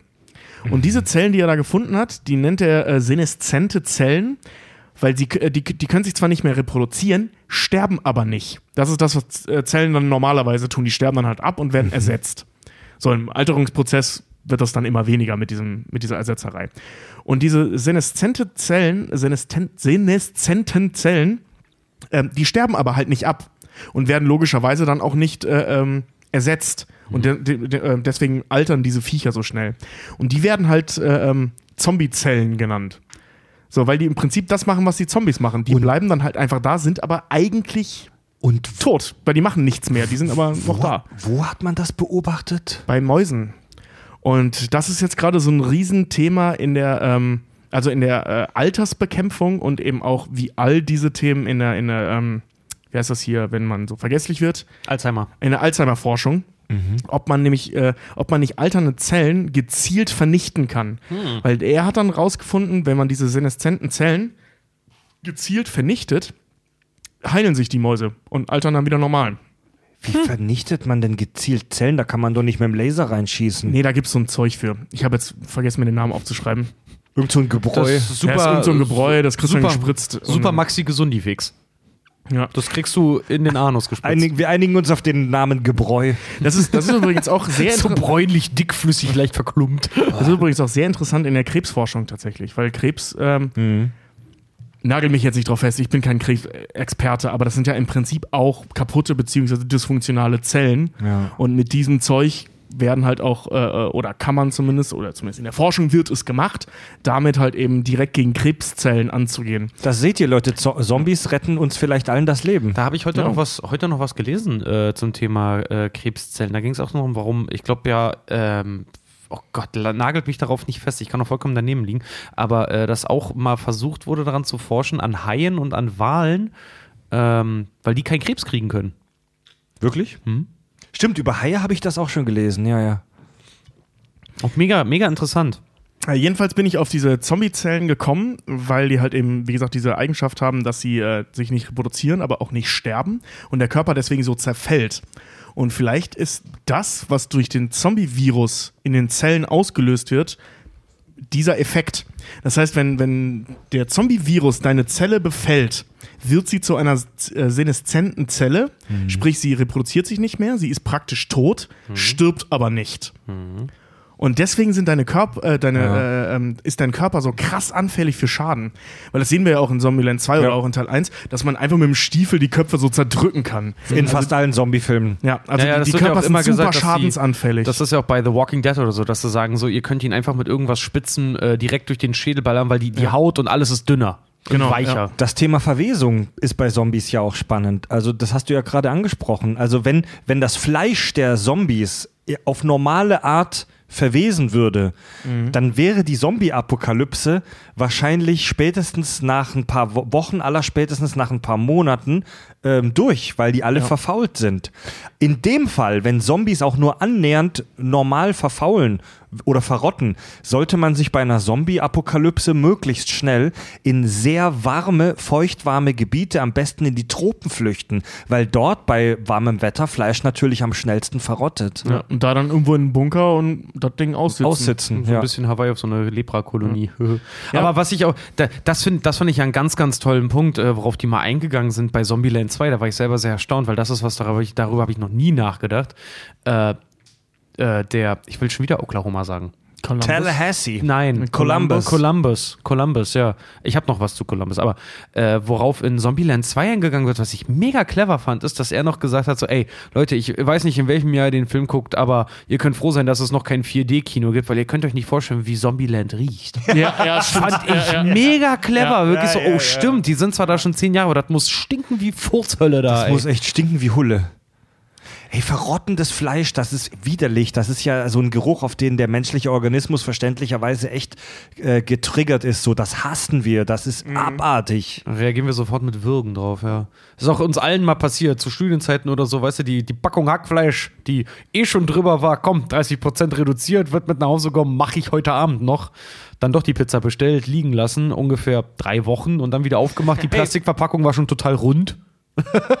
Ey, nicht mal, nicht mal das. Kauft dir äh, kau Hühnerfilet, das zwei, zwei oder drei Tage irgendwie überm, äh, überm Datum ist und schon so leicht, nur leicht anfängt zu verrotten. Nur ganz, so ganz leicht. Du siehst es noch gar nicht so richtig. Dieses leicht säuerliche, aber äh, durch ist es eh, wenn es diese weiße Ah, das, Pünktchen schon hat. da, da schreckt jeder Mensch sofort instinktiv davor zurück. Ja, ja. Ja, und da besteht die ganze Welt aus dem Außer Scheiß. Väter. Au außer Väter. Wie oft ich halt auch irgendwie so, so äh, Familienväter erlebt habe, die dann so, weißt du, dran riechen, das ätzt dir schon die Nasenhaare weg. Ah, gut, du, gut, gut so durch. Feta! Ich habe Feta gerade, Feta-Käse Ja, hab ich auch verstanden. gedacht, ja. Vä- Väter. Väter, Familienerzeuger. Papas. Papas. Ja, Familienpapas, die halt wirklich dann so, weißt du, dran riechen, dir ätzt schon alles weg. Du sagst, oh, was ist das denn? Äh, richtig durchbraten mit ein bisschen Senf ist das super gut. Kann man nur essen. Aber das heißt mindestens haltbar bis nicht sofort tödlich ab. Ja, Papa, das war vor einer Woche. Komm, dann komm jetzt in die Pfanne. Das frittieren wir durch. Und dann hast du da so einen Klumpen frittierte Scheiße, machst Ketchup drauf ohne Ende, Geschmackstöter und schon hast du deinen BSE-Shit da. Ja. Scheiße, ey. Ja. Ich habe noch eine schöne, eine schöne Filmtheorie und Filmanalyse gefunden von einem sehr, sehr ambitionierten ähm, Filmstudenten aus Amerika, äh, der, da können wir auch mal kurz drüber sprechen, weil ich fand das eigentlich, ich fand es ganz witzig, ich habe es nicht, nicht mehr geschafft zu Ende zu lesen, weil diese Arbeit hat irgendwie 25 Seiten oder so. Äh, der ist davon ausgegangen, äh, von der Prämisse, dass Zombieland eine Parodie ist auf die Entdeckungsreisen der Amerikaner.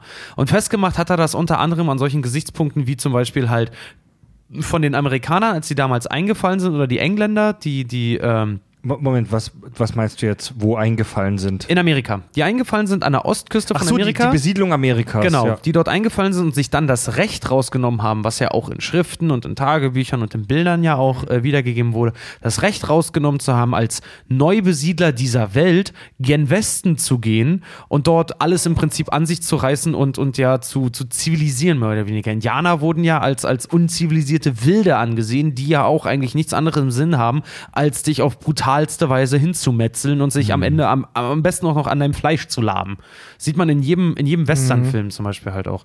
Und halt auch diese, diese Prämisse, dass es vier oder fünf Fremde sind, die zur damaligen Zeit in einem Planwagen sitzen, gen Westen reisen auf der Suche nach einem besseren, auf, auf der Suche nach einem besseren Leben. Zombieland, vier Unbekannte, fünf Unbekannte, fünf Unbekannte? Vier, Unge Vier. Unbekannte, die zusammen in einem Wagen sitzen und gen Westen reisen, auf Ange- der Suche nach, einem, nach einer besseren Welt. Angeführt von einem Cowboy. Angeführt von dem Cowboy, ganz genau. Und das Ding ist halt auch noch, sie heißen alle, sie heißen Oklahoma, Tallahassee. heißt keiner Oklahoma. Nein, Der heißt Oklahoma. ich Columbus. auch. Warum? Verdammt nochmal, ich wollte es gerade sagen. Nee, aber Columbus äh, von, von äh, Columbus, halt, der Amerika nur besiedelt hat. Dann Tallahassee. Ähm, Der hat Amerika nicht besiegt. nein, Tallahassee, wen, wen haben wir noch? Wie heißt sie? Wichita Wichita, und Little Rock. genau. So, äh, Tallahassee, Wichita und Little Rock waren in tatsächlich der amerikanischen Geschichte drei Orte, wo es gegen die Indianer richtig zur Sache Echt? ging. Ja. Naja, und, Und gerade Little Rock war der Rückst einer der, der berühmt-berüchtigten äh, Rückzugsorte der Indianer. Ach, ja, und der Protagonist Columbus, ne, Christoph Kolumbus. Mhm. Ganz genau, der, der systematisch mit seinen Regeln an diese ganze Sache rangeht. halt. Also, ich Wie bin, gesagt, es war nicht Kolumbus, der das alles gemacht hat, aber Ja. steht natürlich symbolisch dafür. ja. also die, die Reise, dass eine Gruppe von Menschen irgendwo hin möchte, wie wir in den Kack- und Sachgeschichten schon gelernt haben, ist ja eines der uralten aristotelischen auf- Basic-Erzählmotive. Auf jeden Fall. Ich, also das mit den Ortsnamen, das ist schon krass, aber ich weiß nicht, ob das selbst für die Kack- und Sachgeschichten hier ein bisschen Ich, Überinterpretation ich, ist. ich muss auch sagen, als oder? ich's- als ich es Oder? gelesen, als ich, als ich's gelesen habe, muss ich auch sagen, saß ich auch phasenweise, dachte mir, äh, phasenweise dann dachte mir, okay, das ist, der hat das toll analysiert, aber beim Interpretieren ist er dann, wo ich mir dachte, okay, da ist er sehr übereifrig gerade. Naja, also es gibt auch in Zombieland, also ich verteidige ihn da jetzt an der Stelle mal, weil ich finde den Gedanken spannend. Es gibt in Zombieland 1 eine extrem prägnante Szene in Zeitlupe, Ganz, ganz genau, auf die wollte ich zu sprechen kommen auch. wo sie, wo sie halt ein- einen Laden auseinandernehmen, der halt vollgestopft ist mit amerikanisiertem Kitsch amerikanischer Ureinwohner, die sie, die, also diesen Laden nehmen sie systematisch in Zeitlupe mit epischer Mucke auseinander und nennen das Ding dann nachher die neue Regel, genießt die kleinen Dinge. Naja, Ja. also das ist schon krass. Ja, das Kann auch man die- da schon rein inter- interpretieren. Auf jeden Fall. Und jetzt, im, oh nee, das wäre das wär ein Plotpoint. Äh, den lasse ich, den lass ich mal raus. Guck dafür mal Zombieland 2. jetzt zum Downloaden. nee, aber ähm, dass, dass, diese ganzen, dass diese ganzen Sachen halt wirklich so, es erinnert ja auch so oft an, an alten Western dann auch, weißt du? Die schenken sich gegenseitig alte Schießeisen. Die sind dann in, in, in, in, äh, im Weißen Haus jetzt im zweiten Teil. Und worüber machen sie sich lustig? Halt die ganze Zeit auch über die ganzen Waffen und sowas, was sie da halt irgendwie finden. Die, Es gibt eine Stelle, da äh, hören sie was Seltsames im, im Haus und äh, zwei der Figuren rennen halt gleich raus. Einer mit der alten Muskete von George Washington äh, und einer mit einem Schwert, das äh, der Präsident mal dem, ähm, dem japanischen Premierminister geschenkt hat, halt so, ne? Ähm, ist die Ameri also er hat das so interpretiert, dass er gesagt hat, das ist die amerikanische Besiedlungsgeschichte äh, und wie Amerika mit der Fremden, mit, mit, der, mit der Fremde damals umgegangen ist. Und zwar nicht mit, wir versuchen mit denen zu leben, Ne? sondern dass sie von vornherein als blutrünstige Wilde angesehen werden, was eine totale Runterspielung halt auch ist von den, von den Indianern, wenn man äh, die, die Herunterspielung? Diffamierung. Diffamierung, Dankeschön, Rassistische ja. Diffamierung. Rassistische Diffamierung äh, von, von Indianern, die als von den, von den Amerikanern oder von den Neuamerikanern damals angesehen wurden als blutrünstige Wilde. Also halt die, die Indianer mit den Indianer ist auch ein Schimpfwort, ne? Die Ureinwohner mit den Zombies halt gleichgesetzt werden. Das ist auch, das ist, das ist ein ganz schön strammer Hut irgendwie, wenn man sich den aufsetzt. Ja, ja. Ja, muss man, muss man, habe ich Bock, mir das nochmal jetzt anzugucken und darauf zu achten, ob das ein bisschen drüber interpretiert ist oder ob man da noch mehr findet. Ich, ja, gla- ich ja. glaube, Man muss die Arbeit dazu mal lesen. Also phasenweise ist Ja. das ja drüber. Auf der anderen Seite muss ich, genauso wie Tobi sagt, muss ich auch sagen, das ist schon, ist schon, war schon nett zu lesen, muss ich sagen. War schon ganz cool. Also es, es ist ja mit Sicherheit auch kein Zufall. Ja. So, ob der Ruben Fleischer jetzt äh, ähm, dezidiert ein, eine äh, äh, äh, Parodie auf die amerikanische Geschichte machen wollte, keine Ahnung. Aber das wird kein Zufall sein, dass der solche Hints da eingebaut hat. Ich wollte gerade sagen, weil wenn, wenn wir dazu kommen, weil so wie der Film ist in seiner komödiantischen Struktur, weil der Film ist eigentlich, wenn er sich so ein Thema genommen hat, dann ist der Film ja sowieso eine 1A-Parodie. Zombieland 2 Ja, ja. selber ist eine Parodie auf Zombieland 1, meiner Meinung nach. Aber weißt du, der, der, der Fleischer, der spielt ja unheimlich viel mit, mit so symbolischen Geschichten, so kleine, was wir ja gerade auch schon hatten, mit dem Minivan und bla. Oder zum Beispiel in Teil 2 treffen sie ja, das kennen wir schon aus dem Trailer, auf diese Doppelgänger von den beiden. Also von, von Woody Harrelson und, und ähm, Jesse Eisenberg treffen sie auf, hier auf Luke, ähm, Wilson. auf Luke Wilson und den Dude, den ich nicht kenne. By ja, the way, die Rolle von Luke Wilson, also ihr habt den Film ja jetzt bis dato wahrscheinlich noch nicht gesehen, aber wer ihn gesehen hat, die Rolle von Luke Wilson sollte eigentlich erst Ryan Reynolds spielen. Stimmt, ja, aber der hatte keine Zeit. Und ähm, also das sind einfach genau die gleichen Charaktere. Das ist jetzt nicht das Spannende daran. Das Spannende ist halt wieder diese Symbolik, die da so aufgebaut wird, weil ähm, du siehst halt Tallahassee, äh, Tallahassee, also Woody Harrelson und Luke Wilson unterhalten sich irgendwie und an dem anderen Tisch sitzen Emma Stone, äh, der Columbus und Columbus 2, der äh, Flagstaff heißt. Columbus, ich, ich, ich denke mal, irgendeiner sagt mal, weiß ich, ich sag vielleicht Oklahoma, aber es klingt, so, als würde irgendeiner von uns gleich Columbo sagen. Und äh, die sitzen am Tisch und zocken Magic the Gathering, also Magic die Zusammenkunft. ja, hab ich- stimmt, ja. Ist mir gar nicht aufgefallen. Ja, also mir ist es Stimmt, aufgefallen, ich ja. habe früher auch Magic gezockt und ich dachte, ey, wie geil ist das denn? Und dann fiel mir irgendwann auf, ja klar, das Game heißt The Gathering, also die Zus oder Versammlung heißt glaube ich wörtlich übersetzt. Im Deutschen also Spiel die Zusammenkunft. Finde ich mega geil. Krass. Oh Gott, Alter, wie lange habe ich Magic nicht mehr gespielt? Das Also- müsste mir noch mal einer beibringen. Ich habe es auch mega gerne gespielt früher. Ich habe noch so ein paar Ramschkarten, ich kann das nochmal beibringen. Ihr habt, Geil, ja. ihr habt, ihr habt gerade schon ein ganz gutes Stichwort gelesen. Ähm, die Zombie, die, äh, gegeben, die Zombie-Komödie. Ein, ein, ein Genre, das eigentlich gar nicht so, äh, gar nicht so alt ist. Ähm, ich habe mal so eine ganz grobe Übersicht über das, das Zombie-Genre an sich gegeben. Also das Zombie-Genre ist ja im Prinzip ein Subgenre des Genres Horror. Wird natürlich, wie das immer bei so äh, Genres ist, ganz wild gemixt mit Action, hier mit Komödie, mit Science Fiction, wenn an irgendwelchen Viren rumgeforscht wird und so weiter. Ähm, Es gibt sogar Drama- und Romantik-Zombie-Filme auch.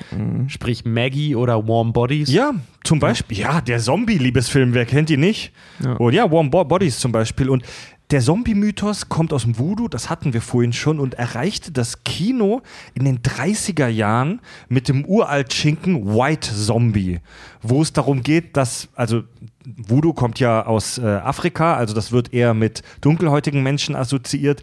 Mega plump, dass man dann einen Film rausbringt, der White Zombie heißt, wo es darum geht, dass plötzlich auch Weiße zu Zombies werden können.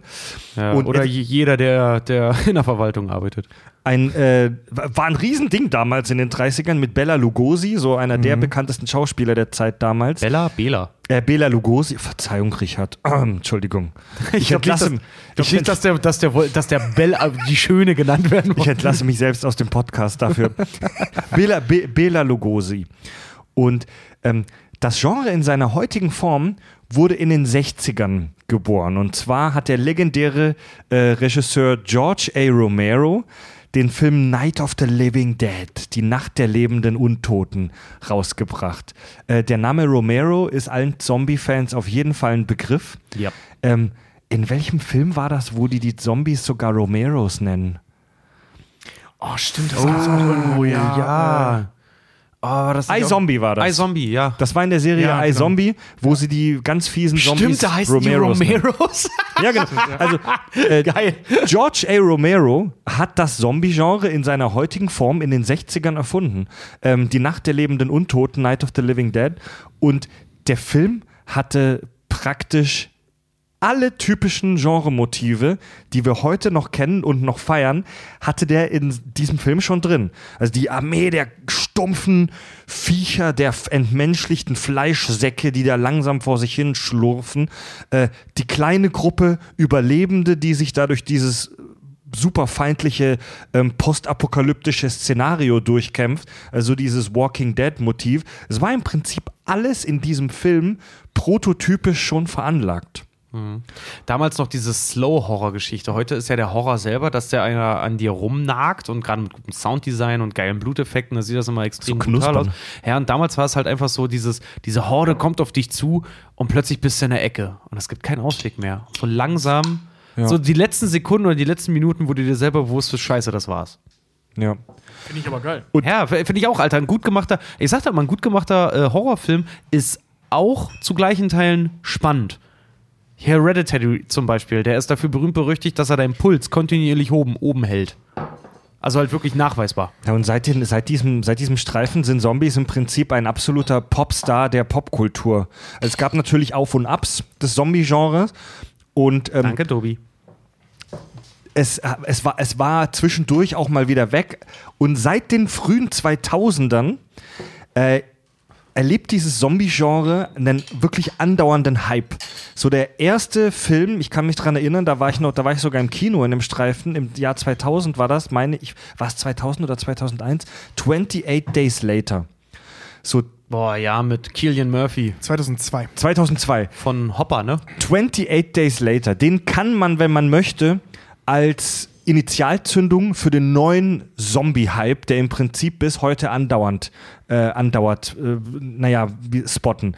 Ähm, und dann gab es eine Riesenwelle an Zombie-Filmen. Resident Evil, äh, Planet Terror, geile Komödien äh, wie zum Beispiel Shaun of the Dead oder auch Dawn of the Dead, auf denen er basiert, wo äh, Phil Dunphy zum äh, Zombie wird. Wor- World War Z war, ist ja jetzt auch schon ein paar Jährchen her. I Am Legend. Ähm, ein Riesengeheimtipp. Train to Busan, südkoreanischer Zombie-Film, guckt euch den an. Zombies in einem Zug, absolut mega geil. Und über die Serienwelt haben wir ja noch gar nicht gesprochen. iZombie zum Beispiel, The Walking Dead, Santa Clarita Diet. Santa Clarita Diet und naja, jetzt haben wir schon ein paar angesprochen. Äh, Shaun of the Dead, Santa Clarita Diet, ähm, äh, tolle Filme wie Cockneys vs. Zombies. Oh, es gibt einen Film namens Juan of the Dead, Zombieber nicht zu vergessen. Zombie war ja äh, ganz äh, eine super, äh, auch eine Filmempfehlung wirklich. Der hätte ich nie gedacht, dass ich den so witzig finde. Das war äh, Scouts vs. Zombies. Ja. Echt? War ja, mit, gut? dem, mit den Boy Scout. Alter, den habe ich in der Premiere gesehen, damals mit den Rocket Beans zusammen. Äh, ich habe mich weggeschmissen, Alter. Der war wirklich witzig. Ich, ich habe nicht erwartet, dass der so gut ist, weil der sah im Trailer sah der so doof aus, so blödelig und dann war der aber echt gut. Auch, auch so äh, Meilensteine der Filmgeschichte wie Stolz und Vorurteil und Zombies. Ja. Oder Abra Abraham Lincoln. Ähm, Vampire Killer. Scheiße, das waren Vampire. ja, fuck. Ja, und Ja, fuck, du triffst ganz gut bei dem Film. Ja. Also die Zombies, Zombies, Zombies, Zombies. Und die, es gibt auch immer mehr Zombie-Komödien. Und erinnert ihr euch an unsere Folge Filmschissenschaft, wo wir über das Filmgenre an sich gesprochen haben? Wenn eine erhöhte Anzahl von Parodien, Veralberungen rauskommt, dann könnte es sein, dass das der Anfang vom Ende des Genres ist. Ja. Ich weiß Stimmt, wir hatten damals beim Actionfilm hatten wir sowas wie True Lies und so, dass die alten Actionstars Ja. äh, äh, Stars anfangen, sich über ihre eigene Unbesiegbarkeit lustig zu machen. Ja. Und jetzt ist es halt eben im Zombie-Genre mit, mit äh, Shaun of the Dead und Zombieland. Das waren ja so die beiden großen Pfeiler der, der, der ähm, Zombie-Komödie. Ja. Ähm, damit ging es dann halt los. Das war der Startschuss für jetzt machen wir uns darüber lustig, wie albern Zombie-Filme eigentlich Ja. sind. Oder wir gehen ins Groteske halt, weil äh, immer wenn, wenn große Filmschaffende, fi- große Filmmeister halt auch, ne, gerade auch so aus dem Künstlergenre, sich oder der Künstlerrichtung sich solcher Filme dann noch bemühen, dann weißt du, dann sind die kurz vorm Schluss. Jim Jarmusch hat letztes Jahr mit Adam Driver The Dead Don't Die. Der Dead Don't Die. Alter, war der witzig. Chardonnay. wo, wo wir plötzlich Zombies haben, die es nach Wein Ja, dürstet. vor allen, Dingen, vor allen Dingen, du hast, Jim Jarmusch ist, ist dafür bekannt, äh, der, dessen Filme sind nicht für jeden, für jeden was, ne? Ich habe auch, ein, ich habe ein paar, meine Lieblingsfilme sind auch von ihm, aber der hat halt immer so total, äh, äh, groteske Figuren, die sich eigentlich mit grundlegenden äh, Fragen des Lebens dann so ganz interpretativ auseinandersetzen. Dann auch, Deadman ne? zum Beispiel, der ganze Film, der daraus besteht. Ganz genau, Deadman mit Johnny Depp. Äh, und dann macht der sowas wie äh, The Dead Don't Die. Ich habe mir den im Kino angeguckt, ich dachte so, na, was kommt denn jetzt, Alter? Ich habe mich weggeschmissen. Aber das ist auch, das ist, der ist nicht für jedermann, der, der Ja, ist auf einer, ja. auf einer Humorebene, wo ich wirklich sage, so, ja, da, da, da musst du ein bisschen verquer irgendwie für sein, aber der war schon echt lustig. Ja, die haben so der der Dead Don't Die. Ich hab, ich fand den bis aufs Ende fand ich den auch geil. Der hat schon was fast Helge Schneider mäßiges in seinem in seinem weirden ruhigen Humor. Ja, und ganz, ganz Ja. super tollen Cast, aber wirklich Chardonnay. Das ist Bill Murray, ne? Ja. Äh, Bill Murray und Adam Driver, die da. Äh, Ja, Bill Murray ja. oder Kevin Klein, ich weiß es gerade nicht mehr. Auf ich jeden glaub, Fall Adam Driver. Adam Aber schau- Driver, schau ruhig Adam. Driver. Adam Driver Und- auf jeden Fall. und- also äh, Darth Emo. Und Iggy Pop als kaffeesüchtiger Zombie. Ja, stimmt. Coffee. Coffee. Und die andere eben, die dann nach dem Tod nach. In The Dead Don't Die geht es darum, dass die Zombies sich an das klammern, was sie im Leben geliebt haben. Und dann gibt es halt einen Zombie, Ja, der so wie, aufwacht. aber halt wieder so eine Konsumkritik halt Ja, auch wieder. Das ja, ist halt ja, Jim ja. Jarmusch, ne? Chardonnay. ja, fantastisch. Naja, Leute, ich bin mal, ich bin mal gespannt, wo es für das Zombie-Genre noch hingeht. Naja, du meinst jetzt in Zeiten, wo noch ein weiteres Spin-off von The Walking Dead produziert wurde? Ach, über The jetzt Walk- kommt. Ah, fuck The Walking Dead langsam. Guckt lieber Zombieland und Zombieland 2, Leute. Ja. Das ist kurzweiliger und vor allen Dingen viel wichtiger, das hat ein Ende. Ja, das ist es halt, ne? Vor allem, wenn du jetzt denkst, The Walking Dead, die Leute müssten es doch verstanden haben. Keiner hat mehr Bock auf The Walking Dead, weil es unendlich lange weitergeht. Und was machen die? Bringen noch ein Spin-off raus. Leute, wir haben die Schnauze voll davon. Ja. Ja, The Walking Dead hatte echt gute Zeiten, aber es Ja. ist einfach. Ja. Der- ich werde mir auch das, Der das Wein, Game wurde, of, der Wein wurde zu Essig. Chardonnay. ja, Der Drops ist gelutscht. Hannibal hat die Alpen überquert. Alles. Na gut, Leute. Ähm, naja. Zombieland, Double Tap, doppelt hält besser. Schaut ihn euch an. Wie gesagt, ab sofort äh, überall als Download erhältlich. Könnt ihr ab sofort streamen. Ich wollte noch einen, äh, während du jetzt deine, deine äh, äh, Dings da rausholst und so, noch einen kleinen äh, ähm, Fakt rausholen, weil ich den sehr lustig fand. Ähm, die FSK. Liebe Hörer, die neu dabei sind, er meint meine Ukulele. Ach genau, das, das hätte ich vielleicht sagen sollen, ja. Ähm, und zwar die, die Bevor er FS die jetzt, den jetzt rausholt und darauf charmant schalmeiert. ähm, also in Amerika ist äh, Zombieland ähm, äh, R-rated, wie es so schön heißt, also nicht für, ähm, also ohne Jugendfreigabe. Und die, Ab 17. Genau. Und die FSK hat das nicht gemacht, also der Film ist nicht ab 18, sondern der ist ab 16. So, erstmal, weil die FSK noch nicht so streng ist wie in Amerika, aber äh, ein Teil der Begründung fand ich geil. Also das meiste der Begründung macht Sinn. Ein Teil der Begründung war aber, ähm, die Protagonisten finden keinen Gefallen am Töten, sondern handeln aus Notwehr. Und ich sitze da so, als ich das las, Nee. hat, habt, habt ihr den Film gesehen? da, es gibt sogar Preise für den kreativsten Zombie-Kill. Das hat mit Notwehr nichts zu tun. Also ja, sie handeln aus Notwehr, aber sie machen halt ein Game draus. Sie genießen das auf jeden Fall. Ja. Ey, es gibt diese, diese Überstilisierung, dieses ästhetisierte Zombie-Killen in Zeitlupe. Alter. Also das, sorry liebe FSK, da hat jemand bei euch, ich finde es gut, dass er ab 16 ist, damit sich dann auch jüngere Leute im Kino anschauen können. Aber der Satz, die Protagonisten finden keinen Gefallen am Töten, ist de facto falsch. Und das ist ein großes Thema in dem Film. Ja. Ja. Definitiv. Da hat einer. Ach, weißt du, was denen alle so durch die Lappen geht? Na gut. Können wir eigentlich auch mal eine Folge machen mit die FSK. Vielleicht. Mit einem Gast vielleicht. Haben, ja, fände ich auch mal spannend.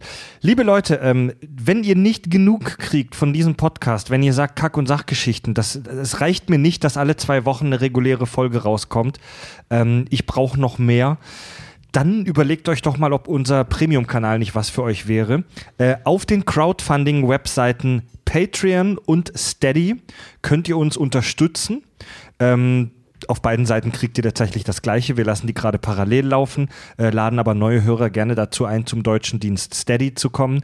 Ab 3 Euro bekommt ihr da, ab 3 Euro monatlich bekommt ihr da unseren Premium-Kanal mit geilen Zusatzinhalten. Ich kann nur sagen, dass da in nächster Zeit auch wieder etwas häufiger was passiert.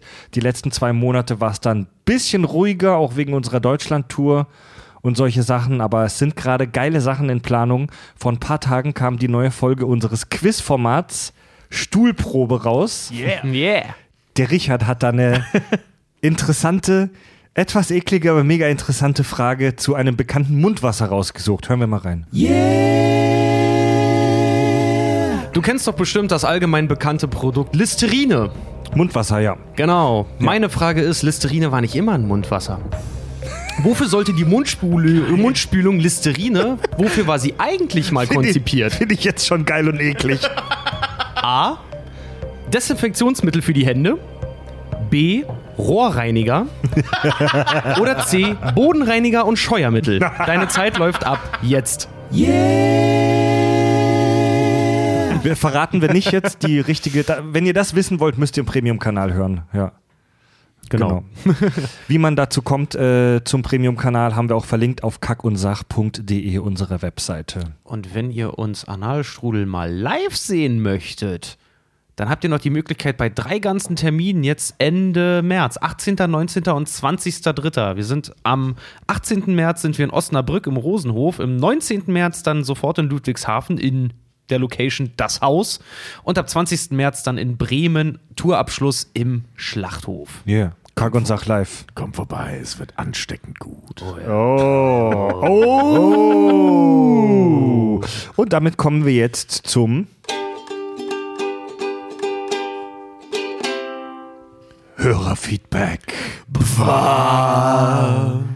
Schreibt uns eure Mails, eure Infos, euren Klugschiss, eure Berichtigungen, eure Lobhudeleien über kack und sach.de, übers Kontaktformular. Ich kann jetzt schon mal sagen, das Hörerfeedback ist heute im Zeichen des Star Wars Franchise.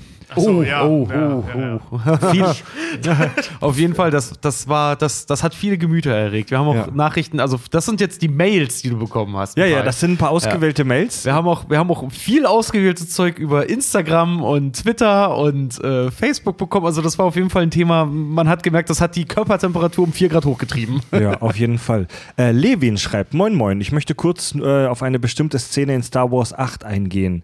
Nämlich als eine vollkommen belanglose Person, ich habe keinen Plan, wie die heißt, in Snokes Sternenzerstörer mit Lichtgeschwindigkeit geballert ist und ihn in Grund und Boden gefistet hat. Das war diese neue Admiralin. Mit den lila Haaren, ja. Ich weiß aber auch nicht mehr, wie die heißt. Das würde ja heißen, dass wenn man mit einem einigermaßen großen Schiff mit Lichtgeschwindigkeit in ein mega großes Schiff fliegt, am Ende beide im Sack sind. Das, damit ist die gesamte verfickte Kriegslogik in Star Wars im Eimer. Oh, ein Todesstern, kein Problem. Nehmen wir einfach ein größeres Schiff, stellen es auf Autopilot und zack ist der Todesstern weg. Oh, ein Sternzerstörer. Wiederholen wir einfach das Prozedere. Wegen dieser Szene ist Star Wars 8 für mich einfach nicht mehr existent. Richtig. Ja. Stimmt, da haben wir, haben wir gar nicht drüber gesprochen, ne? Es Ja. gab so viele Punkte zum Aufregen. Aber ja, ich erinnere mich, da haben, äh, Fred, da haben wir zwei uns doch nach dem Film äh, auch nochmal in die Köpfe gekriegt, weil ich fand, das sah fett aus und du hast mich dann äh, ähm, auf deine charmante, leicht angetrunkene Art darauf hingewiesen, dass das absoluter Schwachsinn ist, den wir da sehen, weil es alles Echt? kaputt macht. Wirklich? Und, ja, irgendwann mal, als wir mal betrunken waren. Weil ich die Szene eigentlich cool finde. Ja, genau, darüber haben wir gesprochen, wie geil die aussieht, aber dann hast, kamst du halt eben auf den Punkt, dass damit die Gesamthandlung irgendwie total obsolet Ich- wäre. War das nicht der gleiche Gedanke? Also, ich finde den Gedanken mega. Also, ich fand die Szene sah fantastisch Ja. aus und die Idee ist voll geil, das zu machen. Ja, aber es macht alles andere einfach so. Es scheißt halt einfach auf alle. Weißt du, wo, wo, wozu, wozu bitte den Fehler vom Space-Architekten des Todessterns ausmerzen, aus Space-Architektur 101 und in dieses mega kleine Loch schießen mit der Macht, wenn das auch möglich gewesen Du wäre? könntest, du könntest dann halt mit, mit, du könntest relativ einfach dann halt so Kamikaze-Bomber machen. Einen Autopiloten werden die bestimmt programmieren können in dieser Welt. Und damit dann die Schiffe der First Order zerstören. Ja, oder können sie, R2D2 steuert doch auch die ganzen Flugzeuge und Co. halt auch mal, dann können sie die alle opfern. Ey, wir wissen doch seit äh, Star Wars 8 auch, dass Machtgeister in der Lage sind, physischen Kontakt aufzunehmen. Also hätte auch Yoda als Machtgeist das Ding fliegen können. Ja. Oder fucking Anakin Skywalker, der ein Riesenpilot war. Ja, und die überall halt auftauchen können halt, ne? Ja. Naja. Ja, So ein Hyperraumantrieb ist halt bestimmt, selbst in dieser Welt, was mega teures und geiles, aber um so einen Sternenzerstörer zu platt zu machen, wird man das Opfer doch eingehen, oder? Ich, ich wollte gerade sagen, wie viele Schiffe werden äh, ähm, bei Episode 4 zerstört, als sie gegen den, ähm, äh, gegen den Todesstern kämpfen und die sind alle in der Lage, in den Hyperraum zu gehen. Also statt 40 Schiffe kannst du auch ein Schiff opfern. Vor allem, dass die dann, wenn die, was ich halt richtig dä dämlich fände, ist, wenn die ja dann erst darauf gekommen sind in Episode 8. Weil irgendwann muss es doch irgendwo mal auf irgendeinem Sternzerstörer, muss es doch irgendwann mal einen dämlichen Praktikanten gegeben haben, der versehentlich auf diesen Hyperraumknopf gekommen ist. Dann ging es plötzlich los. Naja, gut. Ich glaube nicht, dass das mit einem Knopf geht. Jetzt musst du mir überlegen, sitzt so Darth Vader in seiner Kabine, weißt du, ist gerade so an seinen Anzug ausziehen, was macht Padme heute? Ne. Und plötzlich kommt einer auf den Knopf, Das plötzlich echt- schießt ihm auf, den, auf die andere Seite seines Raumes. Ey. Das wäre ziemlich gefährlich, mit einem Knopf den Hyperraum zu aktivieren. Na gut. Ja, ist auf jeden Fall absoluter Schwachsinn, hast du vollkommen recht. Ähm, Ich frage mich sowieso, Alter, hätte das Imperium, das habe ich mich neulich noch gefragt, hätte das Imperium so jemanden wie, weil ich habe gerade Picard zu Ende geguckt, hätte das Imperium so jemanden wie Picard gehabt, dann hätten die auch gewonnen. du meinst jemanden, der zwei Sekunden nachdenkt, bevor er was tut? Ja. Ja. Ja, wir haben in der äh, Folge über, ähm, über die Skywalker-Saga, habe ich gesprochen über den geheimnisvollen Sith aus, dem, ähm, aus den Romanen und aus den Comics, ähm, der es geschafft hat, seinen Verstand in seine Maske zu transferieren. Ich hatte in der Folge schon gesagt, dass ich mir wegen dem Namen nicht sicher bin. Ich hatte Darth Bane gesagt, hatte aber wie gesagt angehängt, dass ich mir mega unsicher bin wegen dem Namen. Es haben mehrere Hörer freundlicherweise mich dahingehend korrigiert. Äh, zum Beispiel der Alexander. Er schri äh, schreibt, Hallo Kakis, der Sith, der seinen Körper in eine Maske transformierte, hieß Darth Nihilus. Er wurde nämlich von der dunklen Seite der Macht so stark verzehrt, dass sein Körper nur noch aus der dunklen Seite bestand. Sein Hunger nach Macht war sogar so stark, dass er das ganze Leben eines Planeten verzehren konnte. Mit freundlichen Grüßen, Alex. Geil, also Darth, Geil. Darth Sauron. Ja. Übrigens, das habe ich heute irgendwo gelesen. Ich bin mir jetzt nicht sicher, inwiefern das bestätigt ist. Ich habe das irgendwo in einem, irgendeinem Newsfeed heute gelesen. In einem aktuellen Roman zu Star Wars wurde jetzt wohl bestätigt, dass Darth Sidious durch einen Klon überleben konnte. Ja. Stimmt, habe ich auch gelesen, ja. Also das, was wir in Episode 9 gesehen haben, war tatsächlich, wie wir schon, es war ja eine unserer Mutmaßungen, es war wohl ein Klon. Ja, darunter hat auch ein sehr findiger Fan von uns gleich drunter geschrieben, so, das ist sehr schön, dass das im Nachhinein zu einem extra entstandenen Roman Schrägstrich Comic rauskam. Ich will mich nicht um den Film herum belesen. Ja. Der Film soll das erklären. Ohne Scheiß, das Hat er vollkommen recht. Ja, absolut. Äh, Das nervt. Ja. Ich gucke mir doch nicht eine, eine, eine sechsstündige Trilogie an, um danach noch Bücher lesen zu müssen, um den Film zu verstehen. Ja, ganz genau. Das Sorry, ist wie, aber das ist nicht Sinn der Sache. ja, das ist wie das Spiel durchspielen und danach darfst du das Handbuch erstmal lesen. So. ne, Nee. Eine Zuschrift habe ich noch zu Star Wars. Anja aus Dresden schreibt: Es wurde angeteased und doch, soweit ich das beim Arbeiten äh, nicht überhört habe, ausgelassen, was ihr von Race und Kylos Kuss haltet. Bitte! Holt das als Nachtrag in eurer nächsten Folge nach, da mich das aus eurer kritischen Sicht sehr interessiert. Was soll da kritisch sein? War, war es passend, überflüssig oder hätte man sich etwas ganz anderes einfallen lassen Es war sollen? mega awkward, Mann. Worst kiss ever. Also So, das, das, nee, Proble- ey. das Problem an dem Kuss ist, die, ähm, die Beziehung zwischen Ray und, und äh, ähm, Kylo Ren, die ist entweder beschissen aufgebaut worden, so dass es dann doch sinnvoll zu dem Kuss kommen könnte. Äh, da sie es aber nicht ist, gehe ich nicht davon aus, dass der Kuss sinnvoll war. Was wir hier am Ende sehen, ist im Prinzip der lächerlich peinliche, Ja. typisch krampfhaft asexualisierte Disney-Versuch, eine Romanze in etwas reinzubauen, ähm, die nicht existiert. Also die beiden haben eine Verbindung, ja. Ähm, die haben auch eine, ich sag mal, auf eine gewissen Art eine intime Verbindung, ja, aber keine Ich küsse dich, während du stirbst Verbindung. Ja. Ja, also Mann. das ist, Dieses das ist ganze- einfach nur künstlich und scheiße und ich verstehe auf wirklich, wirklich keiner Ebene und ich habe versucht es zu verstehen. Ich habe auch gelesen, ich habe versucht mich weiterzubilden über all das, was der Film mir nicht erzählt hat, weil die so einen Scheiß gemacht haben und nicht alles in den Film gepackt haben. Ähm, nee, sorry, kann ich nicht nachvollziehen. Also ich, ich sehe keinen dramaturgischen Grund für diesen Kuss. Nee. Ende. Außer, außer, außer die Prämisse von Will they, won't they zu erfüllen. Also- Ja, aber, ja, aber das, ist, das ist ja keine Dramaturgie. Das nee, ist, absolut das nicht. äh, Das ist, das, das ist, das ist Dose aufmachen, äh, Schema F.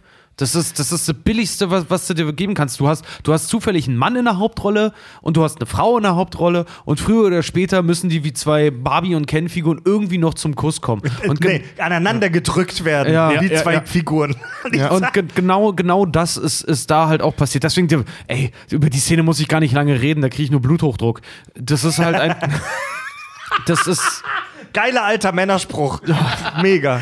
Nee, nee, aber es ist wirklich so. Also es gibt leider, äh, also wenn die das Coole aufgebaut hätten, ähm, hätte ich mir das gefallen lassen, dass die Ja. irgendwie was miteinander haben und wenn es auch nur ein Kuss ist. Haben sie aber nicht, also ist es das nicht. Ich fand einen Satz von einem Filmkritiker super geil. Ich wollte den auch in der Folge, wo wir drüber gesprochen haben, anbringen, aber hab's vergessen, deswegen mache ich es jetzt. Ähm, in der gesamten Trilogie gibt es eine merkwürdige Abwesenheit von Sexualität. Also wir sehen einige wenige körperliche Handlungen, sprich zaghafte und scheiße inszenierte Küsse zwischen Rose und äh, Dings, Finn. Finn. Ähm, wir sehen so einen ganz leicht angehauchten Annäherungsversuch zwischen Finn im dritten Film und dieser Frau mit den Alienpferden, dieser Barbarin. Warum auch immer man die in den letzten 15 Minuten des Films noch etablieren musste. Diverser weiblicher Charakter XY. Und ähm, der Kuss zwischen Kylo und äh, Ray. Ja, auch hier, So äh, wie heißt der? F- Ja. äh, Poe, Poe, der die, den, den Power Ranger noch fragt, ob, ob er ihn küssen darf. Ja, aber, das aber, noch, ja. aber das bleibt alles auf der Gefühlsebene, auf so einem super weirden, awkwarden, merkwürdigen, unangenehmen Grundschulmoment. Grundschul, Bruder, Schwester. Sollen wir uns küssen? Sollen wir Doktorspielchen machen oder nicht? Moment, das ist extrem. Alles, die, die komplette Gefühlswelt auf der romantischen Ebene ist extrem weird und super unbefriedigend Ich fand auch sowieso, in dieser Trilogie. Ich fand auch sowieso bei Star Wars, ah gut, ich will gar nicht so lange drauf reden, aber ist euch mal aufgefallen, dass auch gerade im letzten Film, dass gefühlt keiner der, der Hauptfiguren, dass die sich alle nicht leiden können? Die sind alle scheiße zueinander. Doch im ersten Teil noch Poe und Finn. Ja, aber trotzdem, Aber aber ab dem zweiten, ab dem zweiten, also hier Episode 8 und 9, also in Episode 9 ist es mir vor allen Dingen aufgefallen, was für unsympathischer Haufen Bastarde einfach nur alle, die können sich allesamt nicht leiden. Ja. Hey, Bastard ist mein Signature-Wort, das benutze ich immer. Ja, das stimmt. Du hast vollkommen recht. Ja. Das wirkt echt so, als könnten die sich untereinander nicht leiden. Das, ja, das fand ich schön. Ähm, das hat es schön zusammengefasst. Gut, ein, eine kurze Zuschrift habe ich noch vom Daniel. Kleiner Klugschiss zur Forrest Gump-Folge. Ähm, Heiraten zwischen Cousinen und Cousins ist in Deutschland, anders als ihr behauptet habt, erlaubt. Äh, Paragraph 1307, äh, Komma 1589 BGB. Hm, abgefahren, oder? Stimmt, da waren wir uns nicht ganz sicher, ne? Cousin und Cousine gilt nicht mehr als Blutsverwandtschaft, meine ich mich auch daran erinnern zu können. Also Leute, legt los. Eine Empfehlung von Fried Hilke, nicht mehr Teil dieses Podcasts. Und damit kommen wir zu den Apple Podcast Rezensionen. Wir Oh, lesen, äh, ihr könnt uns im wunderbaren Scheißprogramm Apple Podcast, ihr könnt uns in diesem wunderbaren Programm ähm, Rezensionen geben und wir lesen ausgewählte Rezensionen davon auch auf jeden Fall vor. Tom und Tristan geben uns fünf Punkte und schreiben, ach du meine Nase. Momentan dabei 127 Folgen voller besoffenem Gelaber nur durch gelegentliches Rülpsen aufzuholen. Ich bin gerade in Folge 100 angelangt, bei der ihr ungeheuerlicherweise behauptete, es würde nur Star Wars, Herr der Ringe, Back to the Future und Indiana Jones als gute Trilogien geben. Ihr vergesst hier offensichtlich die grandiose Kung Fu Panda Trilogie. Obwohl, ja, doch. Ich mag Kung Fu Panda schon sehr.